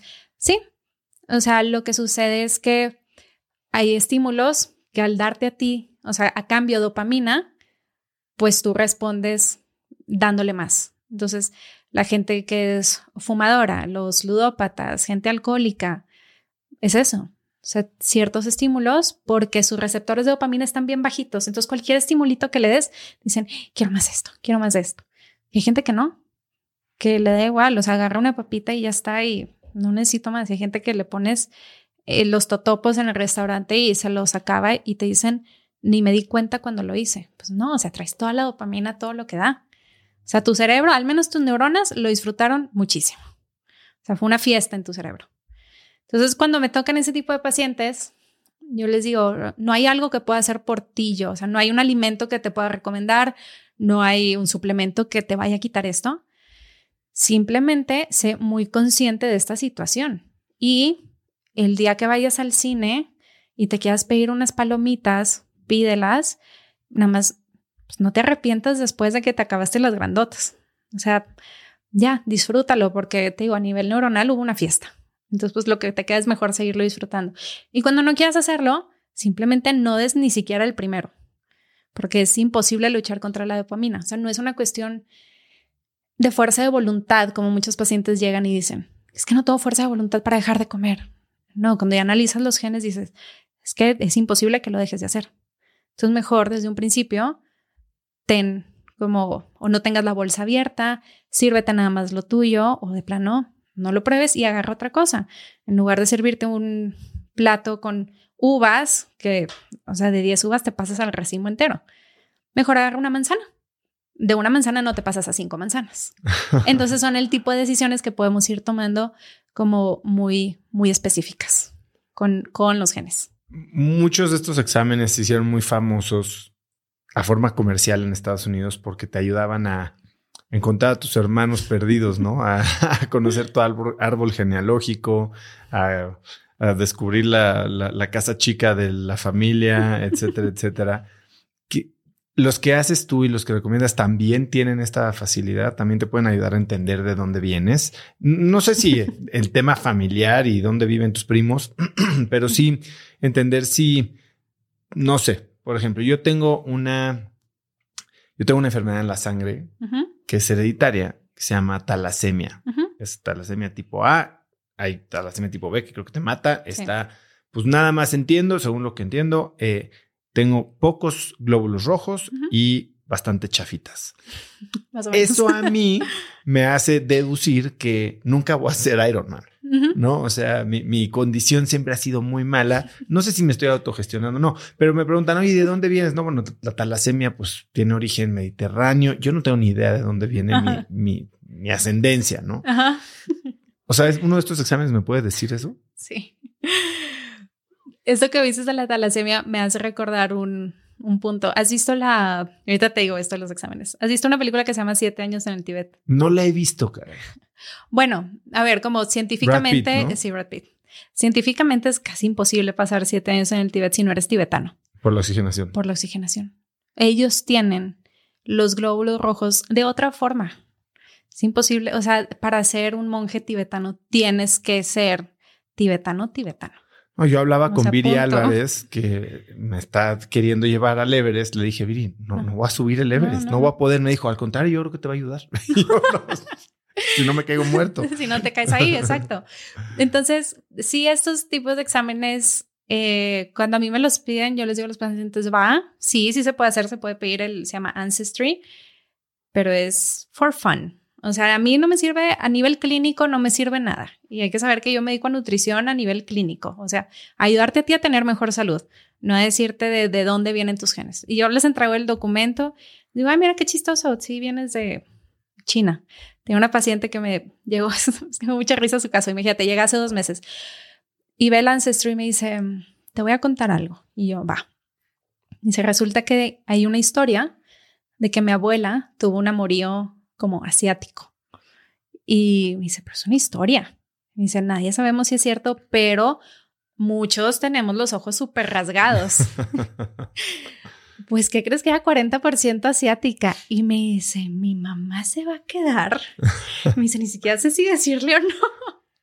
Y yo, qué cañón, o sea, sí te puede sacar como información, ¿no? El, mío, por ejemplo, o sea, traigo pues, genes muy comunes en México que son del País Vasco. O sea, casi todos los mexicanos traemos del País Vasco porque de ahí venían, ¿no? Pero entonces yo soy casi muy, muy vasca y mi hermano mayor, imagínate, es como vasco y ruso. Pero ves a mi hermano y mi hermano es alto, ojo azul, verdoso, súper blanco, blanco, blanco, este cabello negro, negro. O sea, no parecemos hermanos. Y pues sí, ves, y tiene gran porcentaje como hacia Rusia. ah, pues sí, se entiende un poquito. Y mi hermano menor, que es un poquito más chaparrito, la nariz un poquito más picudita, es como vasco italiano. Entonces, puedes entender cosas de ti, sí, pero no porque mi hermano sea como medio italiano, yo puedo tomar una decisión de decirle, ah, entonces puedes comer pasta todos los días. O a mi hermano, por decir, es ruso, y decirle, ah, bueno, entonces a partir de ahora vamos a comer hígado de ballena en, invierno. O sea, no. Entonces, es for fun. O sea, a nivel clínico no sirve. Y, a nivel em, intolerancias, eh, reacciones a medicamentos y demás, ¿cómo, ¿cómo puede servir uno de estos exámenes? en em, cuestión de intolerancias está, por ejemplo, el de la lactosa. Es un gen muy interesante porque además de decirnos si eres intolerante a la lactosa, se ha probado que la gente que tiene este gen de intolerancia, o sea, que simplemente no produce la enzima para, para metabolizar la lactosa, son personas que pueden absorber menos calcio. Y hablando de mujeres, son mujeres que tienen más riesgo a una osteoporosis y osteopenias tempranas. imagínate qué padre saber esto para decir, bueno, eh, empecé la menopausia y es, es, un momento en el que las mujeres empiezan a perder calcio y se empiezan a descalcificar. Pues qué padre que a lo mejor ya empecé con estos signos de menopausia, de una vez empiezo con una buena suplementación y me evito todos estos problemas. O sea, tener osteoporosis es terrible, o sea, te quita tu envejecimiento saludable. Pero son decisiones que a lo mejor no tomas si no tienes la información. O sea, yo creo que mientras más información tengan las personas, pueden tomar más decisiones, se empoderan mucho de su salud. Y eso pasa, por ejemplo, con los exámenes de fármacos. Los exámenes de fármacos, este, yo no soy médico, entonces cuando los pacientes se los hacen, yo les explico todo y les hago una carta para su doctor que a lo mejor necesitan cambiar ciertos medicamentos. Hay como 250 fármacos que tienen guías genéticas muy establecidas a nivel mundial. Y entonces estos te dicen que dependiendo del gen que tienes, el fármaco te puede hacer, bajo la dosis normal, el efecto que se quiere. Va, eso sería lo mejor, ¿no? Después, si necesitas mucho o muy poquito de un fármaco para tener el efecto que, que tú estás buscando. O si la dosis normal te va a traer un efecto secundario. Entonces estamos hablando aquí de las, por ejemplo, las estatinas. Las estatinas son fármacos que se dan para disminuir el colesterol en sangre. Em, hay pacientes que a los seis meses de tomar estatinas empiezan con mucho dolor muscular. No hay una explicación ante su dolor. Muchos, justo el gen que metaboliza las estatinas no funciona bien del todo. Entonces se satura del fármaco es cuenta que se empiezan a, se empieza a acumular un poquito en fibras musculares. Entonces empiezan con fibromialgia. Entonces dejan de hacer ejercicio para mantener bien el colesterol. Mejor lo único que tienen que hacer era cambiar a otro tipo de estatina y ya está. Y eso se puede tomar la decisión con este tipo de exámenes. Pero luego están los, los otros fármacos que son los que no te van a hacer efecto. Y uno muy común es el Plavix. Este, el Plavix es un medicamento, es un antiplaquetario y usualmente es de los de primera mano después de un infarto. Yo veo muchos pacientes postinfartados. Para evitar trombos y coágulos. Exacto. Si te pusieron algún stent, gracias al Plavix, el stent no se va a llenar de plaquetas y se va a volver a tapar, ¿no? hay gente que el Plavix no le hace ningún efecto. Y qué cañón. O eso, no le hace ningún efecto o le hace un efecto súper fuerte. Que se desangra. Exacto. Que empiezan con hemorragias. hemorragias mínimas, pero son hemorragias. Oye, y todo esto lo puedes saber y nada más cambiar el fármaco, el médico, ¿verdad? Problema de esto es que la genética es una ciencia relativamente nueva. Entonces, tengo este tío, mi tío Lucas, es el único que queda vivo de los hermanos de mi papá. Eh, actualmente está muy grave, yo creo que le quedarán ya unas semanas, yo creo. Y cuando yo llegué con él con este examen, y yo, mira, tío, para tus pacientes y demás, dice mi tío, mijita, ¿qué es eso? Entonces yo hablaba con mi papá y le decía, es que, ¿por qué mi tío Lucas me volteó a ver con esa cara? Y me dice, le entiende que tu tío Lucas empezó a practicar cuando la genética ni había, o sea, ni se hablaba. Me dice, yo creo que ni existía la palabra genética. Me dice, y ha estado toda su carrera sin utilizar ni tantito de esta área. Me dice, comprende que las generaciones no están acostumbradas a esto. Entonces, esos, estos exámenes han sido un poquito picar piedra yo con los doctores, de explicárselos, enseñárselos y demás, y decirles que esto le sirve a tu paciente y a ti, doctor, te hace todo más fácil. Escoge los medicamentos que le vayan bien, el paciente va a tener éxito, tú vas a tener más pacientes. Ya está. O sea, incluso a nivel como, pues, como tu reputación como médico, pues está mucho mejor, ¿no? Hay doctores que ya lo han ido aplicando más, que, o a veces me marcan y me dicen, necesito que vengas al hospital y le pongas el examen a este paciente porque necesito ya saber qué le va. O sea, no es posible que ya sea ya como, es, o sea, otra vez recurrente tanto infarto, ¿no? Este tipo de exámenes también a quien se los aplico mucho es a paciente psiquiátrico. También trabajo con muchos psiquiatras, porque hay todo un set de genes desde déficit de atención, anticonvulsivos o, los que más me los mandan son los antidepresivos. Pues sí, imagínate que un paciente con depresión, cuando le dan un fármaco, que lo ayude, si este no le va bien, o sea, el doctor creo que no puede cambiárselo antes de tres meses. O sea, le tiene que dar oportunidad al fármaco de actuar, al paciente de su terapia tal. Pero mientras el paciente puede ser un sub y baja de emociones y decir, no me siento bien. Y no es porque yo no quiera, o sea, es porque de verdad nada me está ayudando. Y son pacientes con los que luego se tiene mucho estigma y la gente no les quiere creer. Entonces, ahora que trabajo con, con cada vez más psiquiatras, este, me mandan a los pacientes y me dicen, necesitamos saber qué antidepresivo le da, le va bien, porque no nos podemos arriesgar a darle algo que no. Entonces, a veces voy igual al hospital, se los aplico ahí y demás. Y qué padre tener esta información. O sea, aún y que no utilices un medicamento. Imagínate, vienen opioides, que mañana entras al hospital. Pues ahí vienes si el famoso tramadol te va a quitar el dolor o no te lo va a quitar mientras en el hospital, entre que te creen, no te creen, si te duele mucho, pues ahí está tu hojita y hazle caso a esto. Doctor no le quiere hacer caso, pues búscate un doctor más actualizado. Pero son exámenes muy interesantes. Yo te cuento mi experiencia. Mi embarazo, 12 semanas, me diagnostican que tengo un flujo arterial un poquito bajo en una arteria uterina, pues riesgo a preeclampsia. Va, aspirina todos los días, todos los días, todos los días. Semana 30, empiezo con contracciones. Se empieza a subir un poquito mi presión. Yo ni en cuenta, o sea, yo ni sentía las contracciones. Fue una casualidad que mi, que mi gine, muy buena Pau, se diera cuenta de esto. Pues oye, me internan y tal. Y me decía la enfermera, es que usted no se toma la aspirina. Y yo, claro que me la tomo, o sea, religiosamente. Y no, y no, y no, y bueno, aquí sea. Pasó, pude tener a mi hijo a término y todo. Eh, cuatro meses después, es que traemos este examen de farmacogenética a México, me hago el examen, pues la aspirina a mí no me hace efecto. O sea, ni tantito. Se lo enseño a mi gine. Y me dice, mira, de haber sabido y te daba, no me acuerdo qué otro medicamento. Y yo, qué, qué fuerte. O sea, porque es información.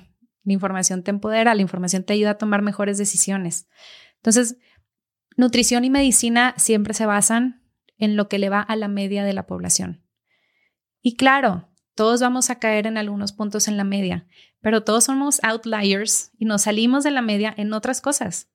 Y es esas cosas las que tenemos que buscar. Bueno, no por nada los, eh, las pruebas clínicas de fase 1, fase 2, fase 3 de la FDA y lo que se hace aquí en México tiene que ver, o sea, la prueba se tiene que hacer con una muestra significativa de la población en el mercado en el que vas a venderlo, porque igual y a los asiáticos les funciona súper bien y te lo traes creyendo que ya le funcionó a todo el mundo y no es así. Exacto. Y en todas estas pruebas, o sea, hay un alto porcentaje de confiabilidad y todo, pero luego este, ese 5% que no le va y que no le sale y que no actúa como los demás. ¿Cómo sabes tú que no eres tú ese 5%? O sea, como que a todos nos gusta sentirnos únicos en muchos aspectos, menos cuando nos salimos aquí en deja, menos cuando es cuestión de salud y nutrición y demás. Pero es que es la realidad, o sea, te vas a salir en la media de algo. O sea, hay tantos genes que te vas a salir de algo. Oye, hace, hace un ratito estabas hablando de cómo cuando le lees esto a la gente, parece que le estás leyendo la mano. Yo tengo una experiencia, eh, antes de saber mucho de este tema, eh, uno de mis hijos tenía un tema gástrico que nada más no le habíamos podido pegar. Y decidimos hacerle un examen similar. Y pedimos el nivel de, porque me habían ofrecido de deportes y me habían ofrecido este de farmacogenética y de, pues, pedimos solo personalidad y alimentación. Y la alimentación sí detectó que era en efecto intolerante a la lactosa que algo que nunca nadie nos había podido aceptar, aquí estaba clarísimo, buenísimo pero también me empezaban a describir quién era mi hijo sin conocerlo, sin haberlo visto ningún día en su vida por un Zoom que ni siquiera cámara tenía. No estaba ni mi hijo presente en el cuarto. O sea, si, quieres eh, cosas místicas, ahí estaba. Y me empieza a, describir cómo era este niño, ¿no? O sea, cómo se veía físicamente, cómo reaccionaba a ciertas cosas. Me explicó que él estaba por, un tema genético, producía el doble de adrenalina, entonces cualquier cosa hacía que lo viviera a un nivel 3000 y, y nos quedamos fríos, fríos diciendo no es posible que puedas saber tanto de una persona eh, simplemente por ver su código genético, ¿no? Ahora, de ahí, pues te echas un poco para atrás porque justo en 2000, hace 14, 15 años, uno de mis amigos de Stanford se salió después del primer año, no regresó al segundo y empezó una compañía que se llama Council. Council en Estados Unidos era, pues hace 15 años, una gran innovadora y te vendía estos kits genéticos para que él y ella se hicieran y lo mandaban y te decían cuál era la probabilidad de que tuvieran 7000 este, diferentes enfermedades. Ok. Entonces, una cosa es lo que sabes y ya tienes la información. ¿Qué, qué pasa después, no? ¿En qué momento? Cómo, ¿Cómo lo llevas a la acción? ¿Qué haces? Eso es lo más complicado. Creo que es en lo que más he tenido experiencia yo. Eh, justo te comentaba antes de que empezáramos esto que hoy eh, firmé un proyecto con Fundación Slim porque están aturados en un proceso ahí, o sea, sabemos el riesgo que las mujeres tienen a padecer diabetes gestacional. Lo sabemos por genética. Tenemos, o sea, es súper confiable nuestro chip en esta población y todo. ¿Qué hacemos? ¿Qué les decimos? O sea, ¿qué, sigue? Entonces, todo mi proyecto va a ser, bueno, investigar esos genes y demás y saber qué hacer con cada gen para dar una, em, como una recomendación bastante específica y no decirles a todas, ah, bueno, camina 30 minutos o sea, como la de bajo riesgo, la de medio riesgo y la de alto riesgo, todas tienen que hacer lo mismo. No. Entonces, en esta cuestión de, de los genes, como te decía, hay que buscar genes que sean accionables. ¿Qué haces? Tienes que ir primero con alguien que sepa interpretar un examen genético. O sea, porque la persona que sabe interpretar un, un, examen genético conoce el gen, conoce las variantes y qué hacer con cada una de ellas. Ah, bueno, es el mismo gen, pero Tú no puedes comer grasa saturada, tú no puedes comer carbohidratos simples y tú no los puedes juntar en la misma comida. Son tres acciones muy distintas. Por, y, cambia solamente una parte del gen. Ya está. Y eso lo podemos ver en la misma familia, el gen distinto en las tres personas. Entonces, al final, llevar a esta parte de traducirlo en acciones muy específicas para el día a día, eh, eso es a lo que yo me dedico y creo que ha sido el éxito de, que he tenido como en la parte de mi consulta, el, el poder que los pacientes entiendan y, logren ver estos, yo los llamo como cambios milimétricos o ajustes milimétricos en su estilo de vida, donde ya todo sea muy accionable. Oye, Ale, yo desayunaba eh, mi huevo revuelto y ponía dos huevos con yema. Oye, pero pues no te va tan bien la grasa. Ponle nada más una yema. Ya está. Eso es todo lo que quiero que hagas con tu desayuno. ¿Quieres seguir desayunando huevos? Sigue desayunando huevos. No, le pongas una llama. Y luego es, quizá es un paciente similar, pero me dice, oye, pero aparte, eh, mi papá y mi abuelo tuvieron cáncer de próstata. Ah, bueno, pone tomate. El tomate ayuda justo a genes de cáncer de próstata que ya traes escritos. O sea, ya vienen de abuelo y de papá y los traes escritos. El tomate ayuda a que no se presente. Entonces, quítale una yema, ponle tomate. Y a otro paciente le voy a decir, déjalo así, no hay problema. Pone las dos yemas, ya está. Entonces, estos cambios ya traducidos a acciones es, es lo que tiene mucho valor dentro de la genética. Lamentablemente no todo el mundo lo recibe así. Eh, pues, tú sabes, ¿no? Esto empieza como a hacer un boom y empieza a haber muchos exámenes genéticos y quien a lo mejor no está tanto en el área de salud, sino más como una parte de negocio, entonces a lo mejor además los está vendiendo y la gente llega conmigo y me dice, tengo toda esta información y no sé qué hacer con ella. Entonces, bueno, pues yo me meto a analizarla. A ver, bueno, ¿qué son estos genes? ¿Qué estás haciendo? ¿Qué te dijeron? Nada, nada, nada más me lo dieron. Digo, qué fuerte. Porque luego también, imagínate que no fuera un gen como que está tan comprobado las acciones que debes de tomar. Y yo te digo a partir de hoy, eh, ¿sabes qué, Oso? Em, tú vas a tener que estar consumiendo agua de Jamaica de ahora en adelante. Y a lo mejor no era un gen tan comprobado, que tiene que ver un poquito con retención de sodio. Y pues estás haciendo una acción todos los días que a lo mejor no te está llevando a ningún lado. A ver, tampoco te daña, pero no está logrando lo que tú querías. Entonces es mucha responsabilidad conocer de genética, porque de verdad que la gente se sale con ideas bien clavadas. De decir, perfecto, voy a hacer esto a partir de ahora. Y sí sucede eso porque creo que el gran reto de la medicina preventiva es este, la, disparidad en, temporalidades. Tenemos que ponernos unas super friegas hoy de ir al gimnasio, de comer bien, de dormir bien, de no, no tomar, para que en 45 años no nos pase algo. Y entonces cuando lo pones en una balanza dices, hijo de la fregada, o sea, ¿cómo puedo estar perdiéndome de la vida hoy por algo que quién, quién sabe si va a pasar, ¿no? O sea, ¿cómo tienes esta conversación con la gente cuando estás hablando de cambiar de hábitos? Es, es complicado, como tú lo dices. Yo justo me dedico a envejecimiento saludable. Entonces conmigo llega mucha gente diciéndome, ¿cómo le hago para no entrar al hospital? ¿Cómo le hago para no verme como mi papá se ve? ¿Cómo le hago para que a mí no me pase todo lo que le pasó a mi mamá? Entonces, creo que a mí me la ponen un poquito más fácil mis pacientes porque ya llegan con esa idea de qué voy a hacer para qué, porque yo sí quiero estar bien. O sea, quiero tener 60 años y estar viajando. Y a lo mejor, pues sí, soy el dueño de la empresa, pero no estoy como mi papá y nada más en una silla de ruedas porque ya no se puede mover porque nunca hizo nada por él. Me dice, entonces, ¿qué le sirvió construir esta empresa si ni siquiera disfruta todo lo que tiene. Entonces creo que a mí me la ponen un poquito más fácil mis pacientes. Ya que se compraron el cuento. sí. La cuestión aquí es que justo esto, el envejecimiento saludable es un tema bastante nuevo. No mucha gente se ha puesto a pensar en él.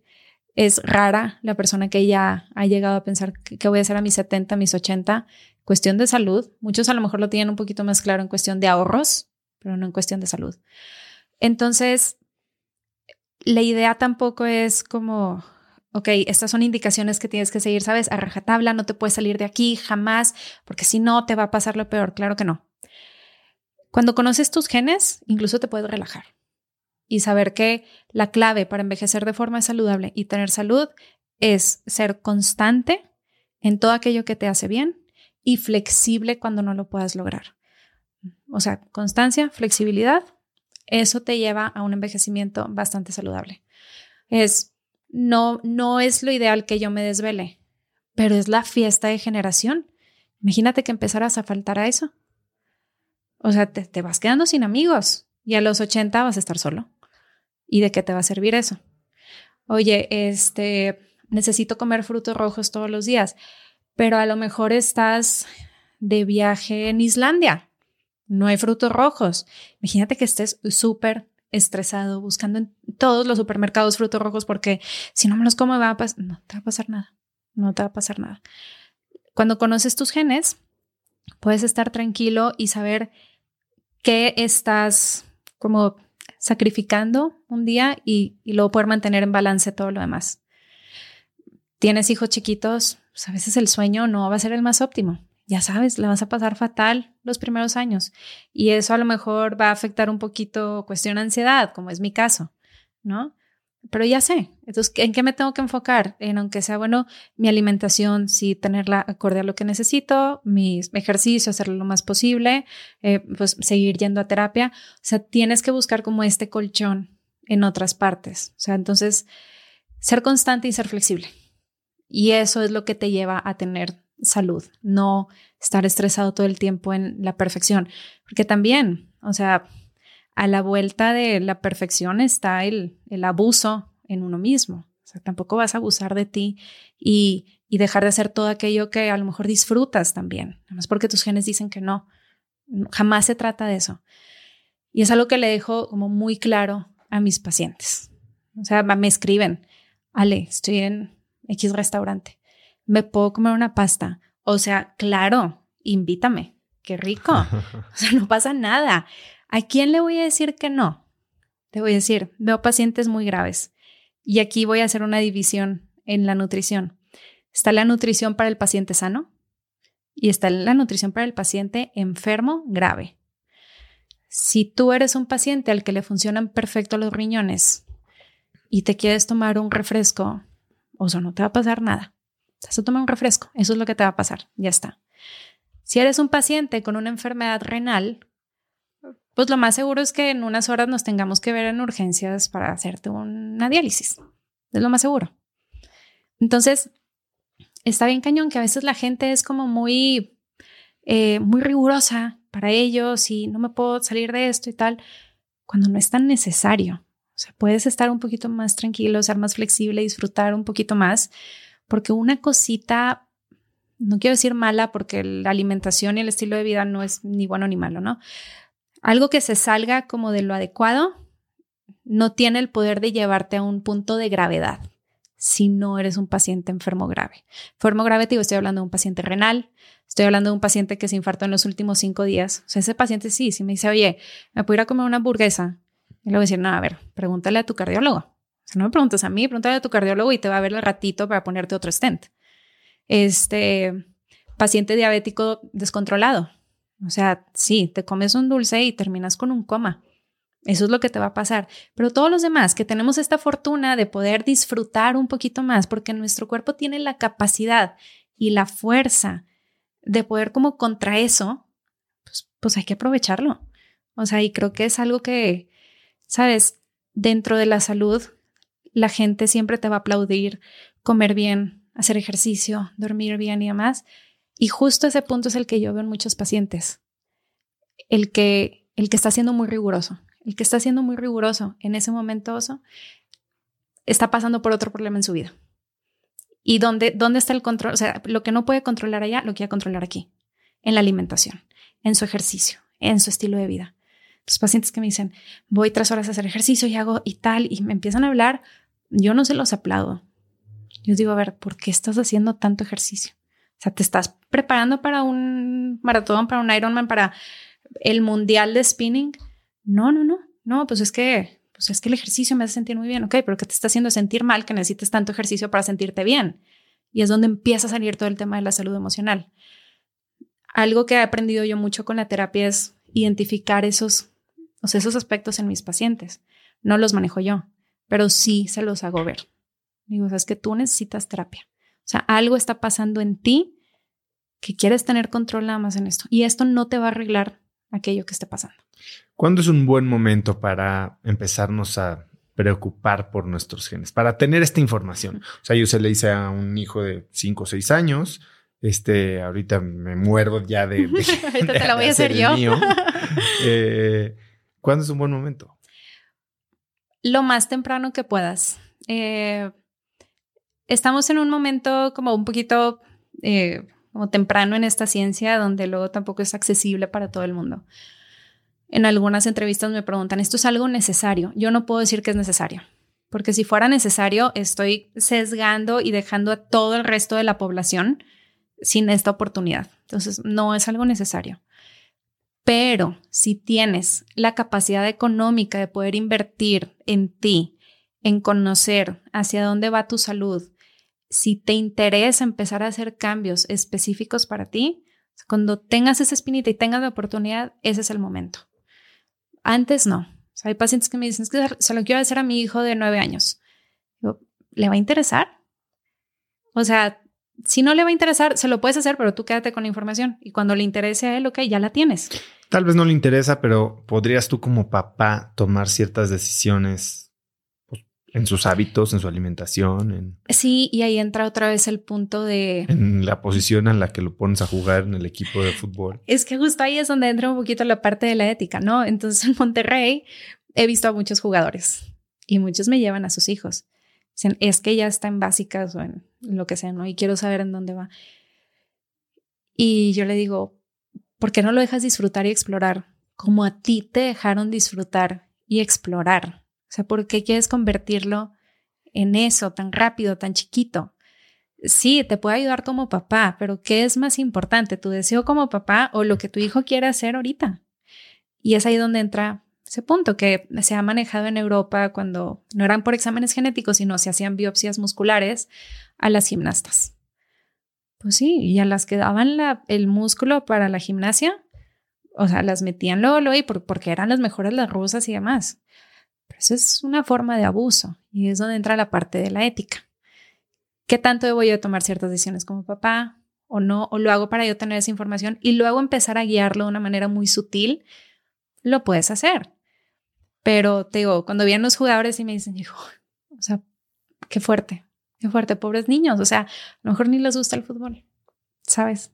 Entonces, con los niños, pues, eh, se los ha hecho a muchos niños, muchos hijos de muchos jugadores. Yo les digo a los papás, yo te voy a dar la información a ti, nada más, por favor, siempre toma en cuenta primero a tu hijo. O sea, y eso es lo más importante en la niñez.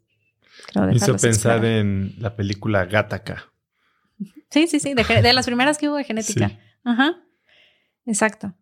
Pero está, es interesante. Entonces, mientras más temprano lo sepas, más rápido puedes tomar decisiones. Si la información te empodera, te empodera bastante. También tienes que estar dispuesto a, a escuchar el resultado que venga. Entonces, he tenido pacientes que llegan conmigo y que son veganos y se quieren hacer el examen por cuestiones de salud que traen resistencia a la insulina, colesterol súper elevado y demás. Y dicen, es que no entiendo, es que si soy vegano, ¿por qué me pasan estas cosas? Y les digo, bueno, este, uno es que no estés haciendo bien tu dieta, otro es que tu dieta vaya por otro lado. O sea, a lo mejor necesitas proteína animal. Entonces yo les digo, estás, antes de hacerles el examen, y se los pregunto como cinco veces, ¿estás dispuesto a escuchar que quizá tengas que comer proteína porque yo me voy a basar en lo que dicen tus genes? Punto. Y hay quien dice, mm, sí. Entonces ya llegan y oye, pues si necesitas proteína, ¿qué te parece si empezamos a meter, aunque sea claras y quizá un poquito de yogurt, así como no hacérselos tan, ah, bueno, mañana hoy comete un bistec, mejor no es necesario. Pero, y me dicen, ¿sabes qué? No, voy a seguir comiendo como como. Voy a hacer todo lo demás. Voy a hacer el ejercicio que me dijiste, voy a tomar los suplementos que me dijiste, voy a dormir mejor, voy a tal. No voy a cambiar mi dieta. Le digo, bueno, al menos ya sabes que no es la dieta ideal pues sí, ya lo saben. O sea, es por convicción, perfecto. Es por cuestiones éticas, excelente. Yo respeto todo lo que me dicen mis pacientes. Pero si la información de los genes ahí está, no la puedo mover a tu gusto. O sea, son tus genes hablando. Y ya, pero bueno, ya sabes que ahora sí es tu decisión completamente todo lo que está pasando. Hoy hablas mucho de envejecer saludablemente y, este término que, es que se ha puesto más de moda, yo creo que, y también en el ambiente de tecnología, la longevidad, ¿no? Todos quieren vivir más y vivir mejor esta etapa avanzada. ¿Cómo mides? Porque entiendo que está tu salud física y tu salud no sé qué y tu edad este, cronológica y tu edad. ¿Cómo mides qué tan no sé si se puede, si esta es ni siquiera una pregunta que existe. ¿Qué tan buena longevidad tengo? o, qué tan longevo puedo llegar a ser? Eh, los genes, eh, hay ciertos genes que hablan sobre longevidad, pero se sabe que influyen muy poquito, o sea, entre un 5 y un 10% de, de tu probabilidad de ser longevo. ¿Cómo mides la longevidad? Tienes que evaluar muchos aspectos del paciente. Este, lo primero es saber dónde estás parado en cuestión, sabes, metabólica. Cómo, cómo estás colesterol, cómo están triglicéridos, cómo está tu vista, cómo están tus oídos. O sea, aquí yo te cambio la pregunta. ¿Cuándo fue la última vez que te hiciste un examen de vista y un examen de ojos? De yo. Eh, de, ojos y de oído. Ah, de oído no, hace un rato, eh, siendo medio sordo, pero de vista también ya, porque ya no veía nada, entonces ya, uso lentes también. Exacto, o sea, tienen que ser cada año, ¿sabes? O sea, ¿cuándo fue la última vez que fuiste con el cardiólogo? Tiene, que ser cada año después de los 30. Sí, no, pero, pero no lo sabemos. ¿Ok? O sea, no, esa información no te llega como pacientes. Lo primero es saber dónde estás parado, para saber a partir de ahí hacia dónde nos tenemos que mover. Entonces, cuando hay información de los genes, pues es más fácil empezar a moverse. Yo comparo mucho tener la información de los genes con tipo Google Maps y un mapa, ¿no? Tienes el mapa, tú escoges el camino, el que crees que es el mejor, vas trazando y haces, así se movían nuestros papás antes. Así llegábamos a Estados Unidos, los de Monterrey y demás, ¿no? Pero ahora tienes Google Maps que decide por ti por medio de un algoritmo. Eso hacen los exámenes genéticos. Deciden por ti por medio de un algoritmo qué es lo más óptimo, cuál es la ruta más fácil, qué es lo que mejor metabolizas, cómo llegas más rápido. Entonces, cuando tenemos un examen genético, igual yo siempre les pido a los pacientes saber dónde estamos ahorita y a partir de ahí nos movemos. Pero hay muchos factores que influyen en la, longevidad. ¿Qué tan longevos vamos a ser?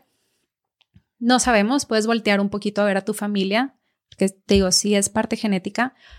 Si fuera ese el caso, yo te diría, o sea, la mitad de mis genes que son Ponce, imagínate que mis tíos se empezaron a infartar a los 35 años. O sea, mi papá de, bueno, mi tío Lucas, que es el mayor, es el que más vive, pero está ya muy mal, tiene 78 años. Es muy joven, es muy joven. Entonces, ¿qué tan longeva puedo ser yo si me baso en mi familia? Híjole, pues casi nada. Este, no sabemos, pero puedes evaluar todos los factores que influyen en tu longevidad. Entonces, entre ellos, vamos a empezar a evaluar, por ejemplo, el lugar donde vives. O sea, México, va. ¿México es una ciudad caminable? No, tienes que llegar en coche a todas partes. Y ese índice que se llama walkability, que en Estados Unidos se usa incluso para calificar las ciudades, es muy importante en factor longevidad. Este, ¿Cuál es la percepción de la vejez en el país donde vives? O sea, la percepción de la vejez en México es muy mala. Vemos a los señores o a los hombres, mujeres mayores de 60 años y los calificamos como viejos, como inútiles, como que ya no saben nada, tienen ideas del pasado, no tienen fuerza, incluso los hacemos más viejos. No, no, no te pares, yo, yo voy, yo voy. No, no, no, abuelita, yo, yo lo cargo, yo lo cargo. Y eso, pues los hace sentirse menos, ¿verdad? Y todo eso influye entonces en que si tú y yo no empezamos a cambiar esta percepción de la vejez, cuando lleguemos a ese punto, igual nos vamos a hacer chiquitos. Y una vez que empezamos a sentirnos menos, nos empezamos a aislar y a partir de ahí vienen todas las enfermedades. Entonces, yo te diría, ¿qué tan longevos vamos a ser? Pues si estamos viviendo en México, lo más probable es que no, mucho, ¿ok? Luego hay una estadística que dice que los últimos 10 años de nuestra vida la vamos a pasar enfermos. Entonces, yo te diría, no te preocupes más por los años que vas a vivir, sino cómo vas a vivir esos años. O sea, tú enfócate en tu salud y los años que vengan, que vengan y que sigan viniendo. Pero tú enfoca enfócate en tus acciones diarias para estos años que vienen. Hace un momentito hablábamos de esta posibilidad que tal vez no está muy lejos y, y, por ahí se oye que ya en China ya están haciendo este tipo de cosas de diseñar bebés diseñar bebés con ciertos genes o, cancelando ciertos genes eh, de enfermedad o dándoles algunas habilidades o características deseables. Tú te has metido también mucho a ayudar a parejas a prepararse para la concepción y un buen embarazo. Obviamente de formas naturales y sin meterte a, a, jugar con la genética, pero sí hasta cierto punto influenciarla. Ajá. Háblame un poco de eso. Esto fue algo que aprendí en la maestría. Eh, estaba en una clase, es que era como noviembre, y eh, llegó un doctor de Holanda. El doctor nos iba a dar clase tres semanas, pude estar una semana con nosotros, entonces las clases duraban nueve horas al día. Sí, estaba cañón. Eh, nueve horas de estarlo escuchando. Bueno, tercer día ya estamos hartas de él. Él yo creo que estaba harto de nosotras. Y en eso empieza a hablar sobre los espermatozoides y el ADN que viene en los espermatozoides. Entonces yo volteo hacia atrás a mí, a todas mis clases y digo, jamás me hablaron de ese tema a mí, ¿por qué? Y él lo que dice es, un bebé, claro, está compuesto por ADN de mamá y ADN de papá. Y a mamá le ponemos mucha carga, ¿no? Toma ácido fólico, no fumes, no tomes, etc. Y antes se le ponía esa carga solamente durante el embarazo. Pero este investigador nos decía, vámonos hacia atrás. Ese óvulo que salió y ese espermatozoide que llegó, ¿cuánto tiempo tardaron en formarse? Tardaron tres meses. Y ahí es donde entraba la, epigenética. Entonces él dice, en las mujeres, el óvulo ya estaba hecho. O sea, las mujeres nacemos con un número determinado de óvulos, nunca cambia, cada uno ya trae su ADN. Nosotras ya no formamos óvulos en toda nuestra vida. Pero ese óvulo empieza a madurar y empieza a copiar de la mamá la epigenética, los candados. Mamá tiene un candado abierto en un gen, pues se va a abrir ese gen también, ese candado en el, bebé. Entonces, él decía, ¿cómo podemos hacer para que estos candados se mantengan cerrados, para que esta copia de genes mantenga una e, epigenética muy buena y entonces podamos proteger un poco más la salud de ese futuro bebé? Entonces nos mencionaba ahí ciertas cuestiones que ya cuando las empiezas a ver parecen muy lógicas, pero hace 11 años no era lo lógico. Entonces le decía, bueno, si el ácido fólico ayuda a mantener estos candados cerrados, pues bueno, entonces dale ácido fólico a la mujer tres meses antes. Si el cigarro abre estos candados y justo afecta la epigenética de la mujer, poniéndolo más en riesgo de enfermedades, mamá tiene que dejar de fumar al menos tres meses antes, de dejar de tomar al menos tres meses antes, de dormir bien, de bajar su estrés. Pues claro, estamos hablando de embarazos planeados, ¿verdad? Y él decía, ok, vamos a suponer que mamá está perfecto en esto. Ya está, lo hizo todo muy bien, está muy preparada, su cuerpo está listo para lo que viene, que es lo más fuerte que va a vivir en toda su vida. Dice, ¿por qué no volteamos a ver el espermatozoide? Un espermatozoide tarda tres meses también en madurar. Desde que se forma, desde que se divide, porque esto está interesante, los hombres forman espermatozoides todos los días. Todos los días, cada acción que tengas va a hacer que vengan buenos o malos espermatozoides. Entonces tú vas a pasar un periodo de mucha fiesta, desvelo, lo que quieras. Pues sí, ese set de espermatozoides pues no va a estar muy bien. No, te vas a dar cuenta hasta tres meses después, ¿verdad? Pero no se está formando bien. Entonces, este investigador nos enseñó unos estudios que se estaban haciendo en, aquel entonces en, ratitas. Entonces te ponían eh, la ratita mujer muy bien nutrida, con todo, o sea, todo perfecto, y diferentes ratitas masculinas, con muy pocos nutrientes, menos, más. Y luego veías a los offsprings, a los bebés, y los que venían de ratitas con menos eh, nutrientes, ratitas hombres, de menos nutrientes, estos bebés tenían algunas malformaciones, tenían mayor cantidad de, de grasa, o sea, ya estaba programado eso, o cuando nacían eh, tenían comportamientos como un poquito, les llamaban erráticos, ¿no? Como se asustaban un poquito más, se escondían un poquito más o no reaccionaban bien a los estímulos. Pero el de la ratita macho que estaba bien nutrida, o sea, todas toda la siguiente camada estaba muy bien. Y luego checaban como las siguientes generaciones, ¿no?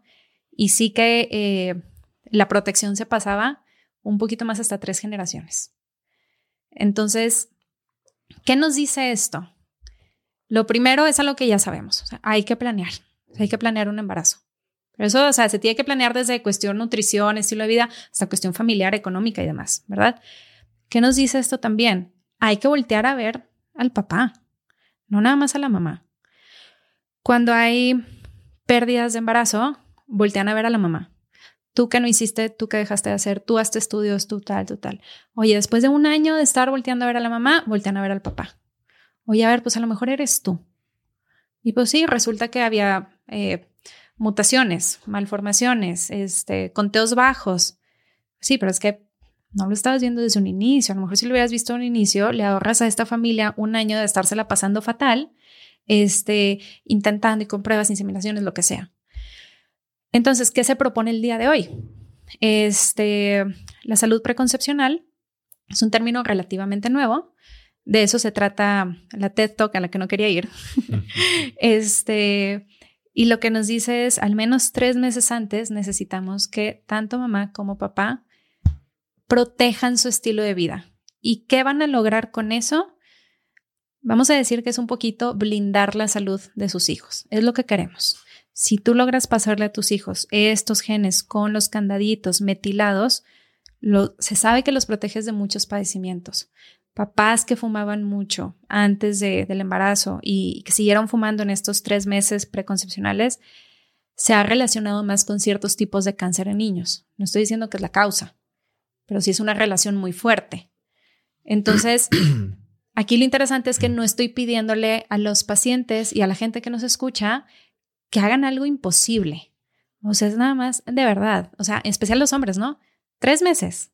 No tienes que hacer nada más. En el momento en que ya estás embarazada, si quieres hacer lo que hacías antes, porque lo que sea, vale, regrésate a tu mal estilo de vida. Pero esos tres meses cuídate y va, y, así logras una mejor niñez. Son tres meses. Las mujeres es todavía más. Y cuando en alguno de estos exámenes de pareja sale una combinación que no es la más favorable para cierto tipo de enfermedades, ¿tú qué sugieres? Bueno, Em, sí, sí, que existen ciertos genes, como te decía, el MTHFR, que tiene que ver con la formación y, la transcripción del todo, el ADN y demás. También tiene que ver con la serotonina y la, ansiedad. Sugiero suplementación. O sea, es que yo me quedo ahí. Yo no puedo sugerir tipos de tratamientos, yo no puedo sugerir medicamentos. Eh, sí, con todo sugiero que si hay estas cuestiones y ya hubo pérdidas, tienen que ir con alguien de fertilidad sea, decías, no es cualquier ginecólogo, es alguien específico para fertilidad. ¿Por qué? Porque al parecer vas a tener mayor problema que todos los demás. Pues sí, eso, es, o sea, eso es lo que aparecen los genes. Entonces, de una vez, ve con un experto en este tema y llévale estos exámenes. Ellos conocen estos genes. Es, es, muy interesante y sabes qué es lo más padre que ya no nada más llegan conmigo estos pacientes que, están en, en procesos de fertilidad. Llegan pacientes sanos que no, que no tienen hijos y que me dicen, nos gustaría intentar hasta dentro de un año, pero pues, ¿qué podemos ir haciendo de una vez? O sea, eso me habla de algo que, que yo tengo muy claro, de que en realidad podemos cambiar el futuro de la salud de nuestro país. O sea, si tú logras que tu hijo crezca bien, que crezca con salud, que su riesgo a estas enfermedades crónico-degenerativas por las cuales se distingue tanto México reduzca, también estamos hablando de gente que le va a aportar más a la sociedad, niños que van a aprender más, que van a disfrutar más la vida. Estás hablando de ti como papá. Es muy diferente la vida de, un papá que está todo el tiempo como, eh, no sé, a lo mejor un niño con diabetes, o sea, y cuidándole atrás del niño, no comas dulces, no comas esto, no comas lo otro. Un papá que puede estar más relajado porque dice, oye, mi hijo está bien, o sea, no tiene una enfermedad ahorita. Y entonces afecta por ambos lados. Ale, ¿tienes dos libros? Sí. Y viene un tercero. Cuéntame de tus dos libros, dónde se encuentran. Eh, el primero es Tiempo Extra. Tiempo Extra eh, lo publiqué durante la pandemia. Lo empecé a escribir en la pandemia y lo publiqué durante. Este habla sobre la vida y la muerte de mi papá. Se llama Tiempo Extra porque habla de los 11 años que mi papá vivió, 10 años, perdón, después de su infarto. Eh, tiempo al que le llamo tiempo extra justo. Y él así decía, yo estoy en tiempo extra y a ver cuánto duro. Pero le echaba muchas ganas. Ese libro trae muchas analogías de fútbol porque me gusta mucho y era una actividad que disfrutaba yo mucho ver con mi papá. Ese libro está en mi página, que es healthyaging.mx. Entonces ahí van a, conocer todo sobre todos los aspectos de estilo de vida, sueño, salud emocional, este, alimentación, actividad física, uso de sustancias adictivas eh, hago una evaluación de la vida de mi papá previa a su infarto, cómo estaba en todos esos cinco aspectos, qué lo llevó a infartarse y luego analizamos qué cambios hizo en cada uno de ellos después de su primer infarto. Entonces, Tiempo Extra es un libro bastante bonito, muy personal. Y después de ese, yo creo que lo publiqué en el 2021. Al mes de que lo publiqué, empiezo a escribir Aliméntate según tus genes. Aliméntate según tus genes no es autopublicado, eh, me buscó la editorial Penguin Random House en, la, parte de Grijalbo Vital, que son libros de salud. Y alimentate según tus genes. Te das cuenta toda esta plática que acabamos de tener, ¿no?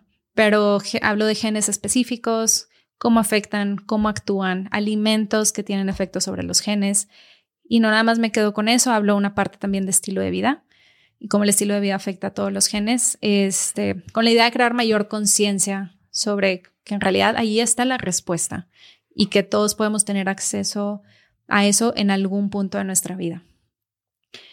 Y ha sido un éxito ese libro, qué bueno, yo no, la verdad es que te voy a decir, no me lo esperaba.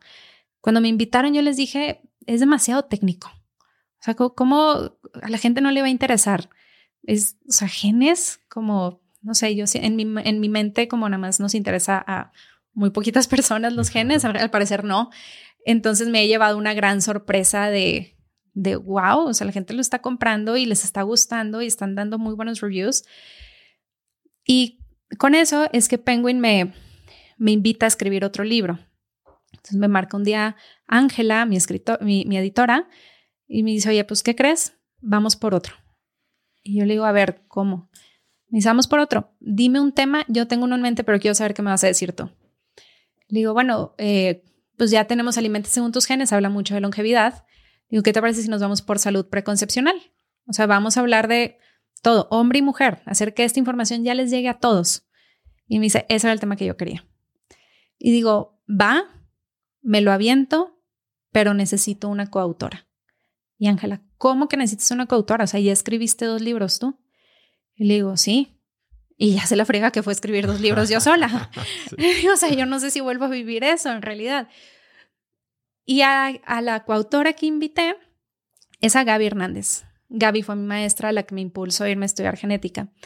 Y es una forma de, de agradecerle a ella que, que me haya llevado hasta, hasta ese punto, porque irme a Mallorca ha sido la decisión que cambió por completo mi vida, por completo. Y es la única a la que no le dudé. O sea, me mandaron la carta de aceptación y dije, va, me voy.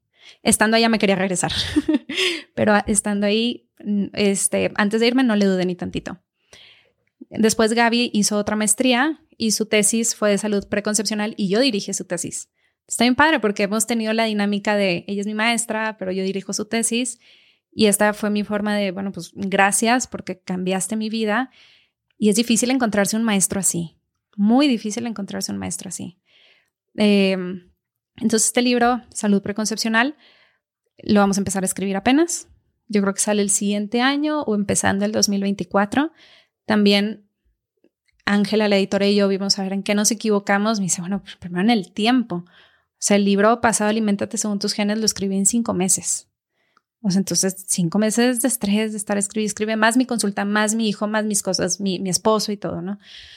Entonces ahora vamos a darnos un poquito más de tiempo, escribirlo más relajadas y yo creo que va a ser un muy buen libro. O sea, me entusiasma muchísimo. Eh, aparte, escribirlo con pues, la persona que es mi mentora y, mi maestra. Qué, chiquito es el mundo, ¿no? Porque a Gaby yo la conocí hace 14 años también. Bastante. Y, y ahora resulta que nos vuelve a juntar el camino. Exacto. Y bueno, pues mis libros es la forma en la que más me doy a conocer. No soy de subir muchas cosas a redes sociales. Y hay un porqué importante detrás de eso. No es mi ansiedad, es porque eh, creo yo que cuando una persona está en redes sociales, también, o sea, te está regalando su atención. Eso es algo bien importante de tener en cuenta y es, es un honor. Siento yo que si de forma constante estoy subiendo cosas que no valgan mucho la pena, o sea, les estoy quitando lo más importante de su vida, que es su tiempo. De acuerdo. Entonces, busco subir contenido que valga la pena escuchar, que, que, les valga mucho la pena el decir, voy a aventar estos siete minutos de lo que está hablando Ale y me va a dejar un mensaje importante. Y la otra razón es porque en algún momento en mi Instagram personal, ve esto que me pasó, subí el estudio este de las ratitas. Y ahí había una parte del estudio que hablaba sobre el peso. Este era otro, pero muy similar, ¿no? Del peso de la ratita macho. Entonces decía, si la rata macho tiene mucho peso y la mamá no, se afecta a, a la siguiente camada, pero solamente en el sexo femenino. Y yo lo subí y puse unas cuantas palabras, lo expliqué, ya está. Es de las cosas o sea, de pocas cosas me arrepiento en mi vida y de esa me puedo arrepentir muchísimo. porque me escribió un amigo a quien quiero mucho, tiene sobrepeso y me, me escribe y me dice, Ale, ¿te puedo llamar? Y yo, sí, llámame. Me marca y me dice, ¿crees que haya sido mi, mi culpa que mi hija tenga sobrepeso? Se me cayó la cara. O sea, casi que me pongo a llorar ahí. Y le dije, discúlpame, por favor. Dije, estos son estudios en ratones. Esto no se traduce del todo a los humanos. Y yo estuve mal en compartirlo. Y eso me hizo darme cuenta de que, o sea, tú sabes, a veces no piensas no te das cuenta que hay una persona detrás y la historia que tiene esa persona detrás que te está escuchando. Entonces, y, eso fue en el personal. Le pedí una disculpa y de hecho dejé de subir muchas cosas y dije, ok, no quiero dejar de compartir información, pero sí que la información que voy a compartir, o sea, tiene que valer la pena y no me voy a permitir lastimar a alguien, aunque sea sin querer. Y claro, han cambiado mucho las cosas. Así como te decía ahorita, lo de la apariencia sana en las personas. Soy muy partidaria de esta parte de la de la nutrición, una ciencia un poco nueva que se llama Health at Every Size, salud en todas las tallas. O sea, puede ser una persona con sobrepeso y estar muy bien metabólicamente y, y puedes tener una longevidad, o sea, te digo, el peso sí está en parte determinado por los genes, pero no por tu peso vas a tener una enfermedad. Y eso es algo que en nutrición no te enseñan, en medicina te enseñan todo lo contrario. O sea, te enseñan a decir, eh, sobrepeso está enfermo, obesidad se va a morir. No es cierto. O sea, el delgado le puede pasar exactamente lo mismo. Y si al delgado le puede pasar lo mismo, eso quiere decir que el peso no es el problema. Entonces, es parte también de lo que manejo yo en mis consultas. Y es que es la realidad. Un paciente con sobrepeso o con obesidad no va a vivir menos nada más por su peso. ¿Se tiene que trabajar a lo mejor más músculo para, para cargar ese peso? Sí, tienes que tener más músculo si te quieres seguir moviendo muy bien en unos años, pero no necesariamente tienes que perder peso. Entonces, parte de lo que yo hablo con mis, con los doctores que trabajo es, les pido de favor que jamás den la indicación al paciente de perder peso. O sea, porque llega el paciente pensando que eso es lo único.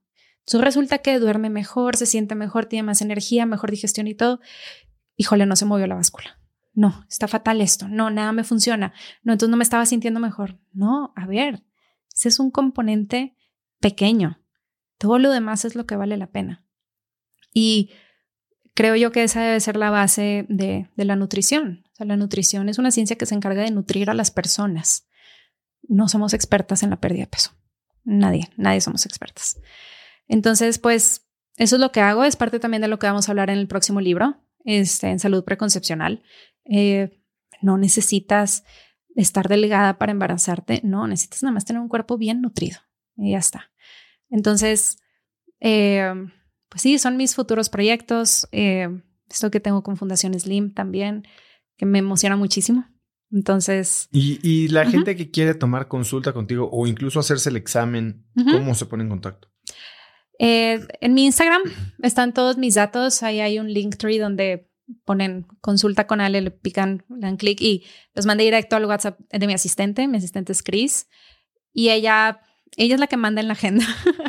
a veces yo le digo, no, Chris, ponme este día. Y me dice, no, licenciada, ese día usted tiene que hacer estas otras cosas. Y yo, bueno, sí, me ponen muchos límites, lo cual me gusta. O sea, fue algo que de hecho mi psiquiatra me dijo en todo este proceso ¿no? que he vivido con ella. Tienes que poner límites, trabajo, vida, tu social, tal. Y hablé con mi asistente y le dije, yo te voy a estar insistiendo en que me pongas más trabajo. No puedes decir que sí. Vas a decir que no y tú tienes que respetar los horarios que te estoy dando hoy que estoy plenamente consciente de lo que estoy haciendo. Que de repente empiezan a llamar y yo, ay, claro, sí, sí lo veo. Ay, una hora más, media hora más. No, porque luego termino así toda ansiosa. Entonces, están limitados mis horarios también porque ahora sí estoy disfrutando ser mamá. O sea, y el ahora sí se escucha gacho, pero ya que pasé mi proceso de ansiedad, este, disfruto mucho estar con mi hijo. Antes me daba culpa dejar el trabajo o dejar a mi hijo, ya no me da culpa ninguno de los dos, entonces mis tardes son para él, son para verlo crecer. El trabajo siempre va a estar. Estas etapas con los niños se acaban. O sea, los días parecerán eternos, pero los años se, se van volando con los niños. Entonces, sí respeto mucho eso. Si la gente se quiere contactar conmigo, solamente es con mi asistente O a veces me mandan DMs y pues sí, también los redirijo ahí nada más con, con Christy, que es mi mano derecha. Em, me pueden mandar un correo, es ale.healthyaging.mx y siempre estoy disponible, eso sí, para, para mis pacientes. O sea, ya una vez que eres mi paciente, me puedes mandar WhatsApp a la hora que tú quieras con dudas de tus exámenes y te los voy a contestar. Hay gente que no hace exámenes también, ¿sí? Pero por lo que más me busca la gente es por la parte genética. Ale, y antes de terminar, si pudieras escribir un mensaje en el cielo para que millones de personas lo vieran, ¿qué diría? Ay, qué chistoso, porque mira, mi esposo y eh, un amigo de nosotros, Miguel, que te escuchan bastante, me estuvieron insistiendo en que pensara en mi mensaje. claro que no lo pensé, pensé en como en 100 mensajes, ¿ok? Pero creo que el más importante es, es lo que yo he aprendido en estos años. Es, tu genética no es una condena lo que has visto en tus papás, lo que has visto en tus abuelos, no es un camino que tengas que seguir si no te gusta. Puedes cambiarlo y puedes empezar hoy. Está muy largo el mensaje, quién sabe si quepa en el cielo, pero ese sería mi mensaje. Ale, la verdad es que es una plática interesantísima. Yo que pude ver de primera mano el, efecto de unos de estos exámenes en mi familia, eh, creo que hay oro, oro molido ahí. Eres una crack por lo que lo que haces, pero sobre todo por el rol que, que has asumido de educar y de compartir esto con más gente. Gracias por estar hoy aquí. Eh, me emociona muchísimo tenerte pasado mañana con los miembros de Cracks Mastermind. A mí también. En nuestro día de wellness. y algo que quieras agregar. Em, sí, para las personas que nos están escuchando, piensen en su vejez. Eh, es algo que no hacemos empiecen a quitarles estigma a la vejez, no, no tengan miedo de qué va a pasar dentro de 30 años.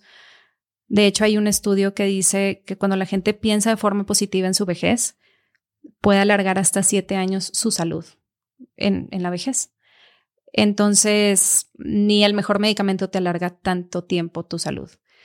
Entonces, nada más pensar de, de, forma positiva en cómo quieren vivir esos últimos años de su vida, los va a llevar de forma muy inconsciente que a partir de hoy empiecen a actuar. Nada más, no se obsesionen. O sea, sean constantes y sean flexibles. Ese es el consejo que les puedo dar. Pues Ale, muchísimas gracias por estar hoy aquí. Muchas gracias, Oso. La plática con Alejandra me pareció fascinante y no puedo esperar a tener mis resultados del análisis genético que me hice. Si te gustó el episodio, compártelo con alguien usando el link cracks.la diagonal 190. También sigue Cracks Podcast en Spotify o suscríbete en YouTube o iTunes y califícanos ahí con 5 estrellas para que más gente nos pueda encontrar. Mencióname en Instagram o Twitter con la lección que te quedas del día de hoy como arroba osotrava y no olvides saludar a Ale como arroba aleponce.healthyagingmx. Puedes encontrar links a todo lo que mencionamos Ale y yo el día de hoy en las notas de este episodio en cracks.la diagonal 190 y no olvides registrarte para recibir mi newsletter Viernes de Cracks, que es un correo muy corto que mando todos los viernes con 5 tips, artículos, libros, gadgets, frases o cosas que encuentro en internet y que creo que pueden ayudarte a tener una vida más productiva o a empezar una conversación interesante este fin de semana. Puedes registrarte totalmente gratis en cracks.la diagonal viernes y yo voy a estar muy pronto en tu inbox. Eso es todo por hoy. Yo soy Osotrava y espero que tengas una semana de cracks. Este episodio es presentado por Vic. Si me conoces, sabes que soy un consumidor voraz de audiolibros y que he probado todo tipo de aplicaciones para seguir nutriendo mi mente mientras manejo o mientras corro o hago ejercicio, pero sin duda, por mucho, Vic es mi favorita. Con Vic puedes convertirte en una máquina de aprendizaje porque con solo 15 minutos al día puedes leer más de 12 libros al año.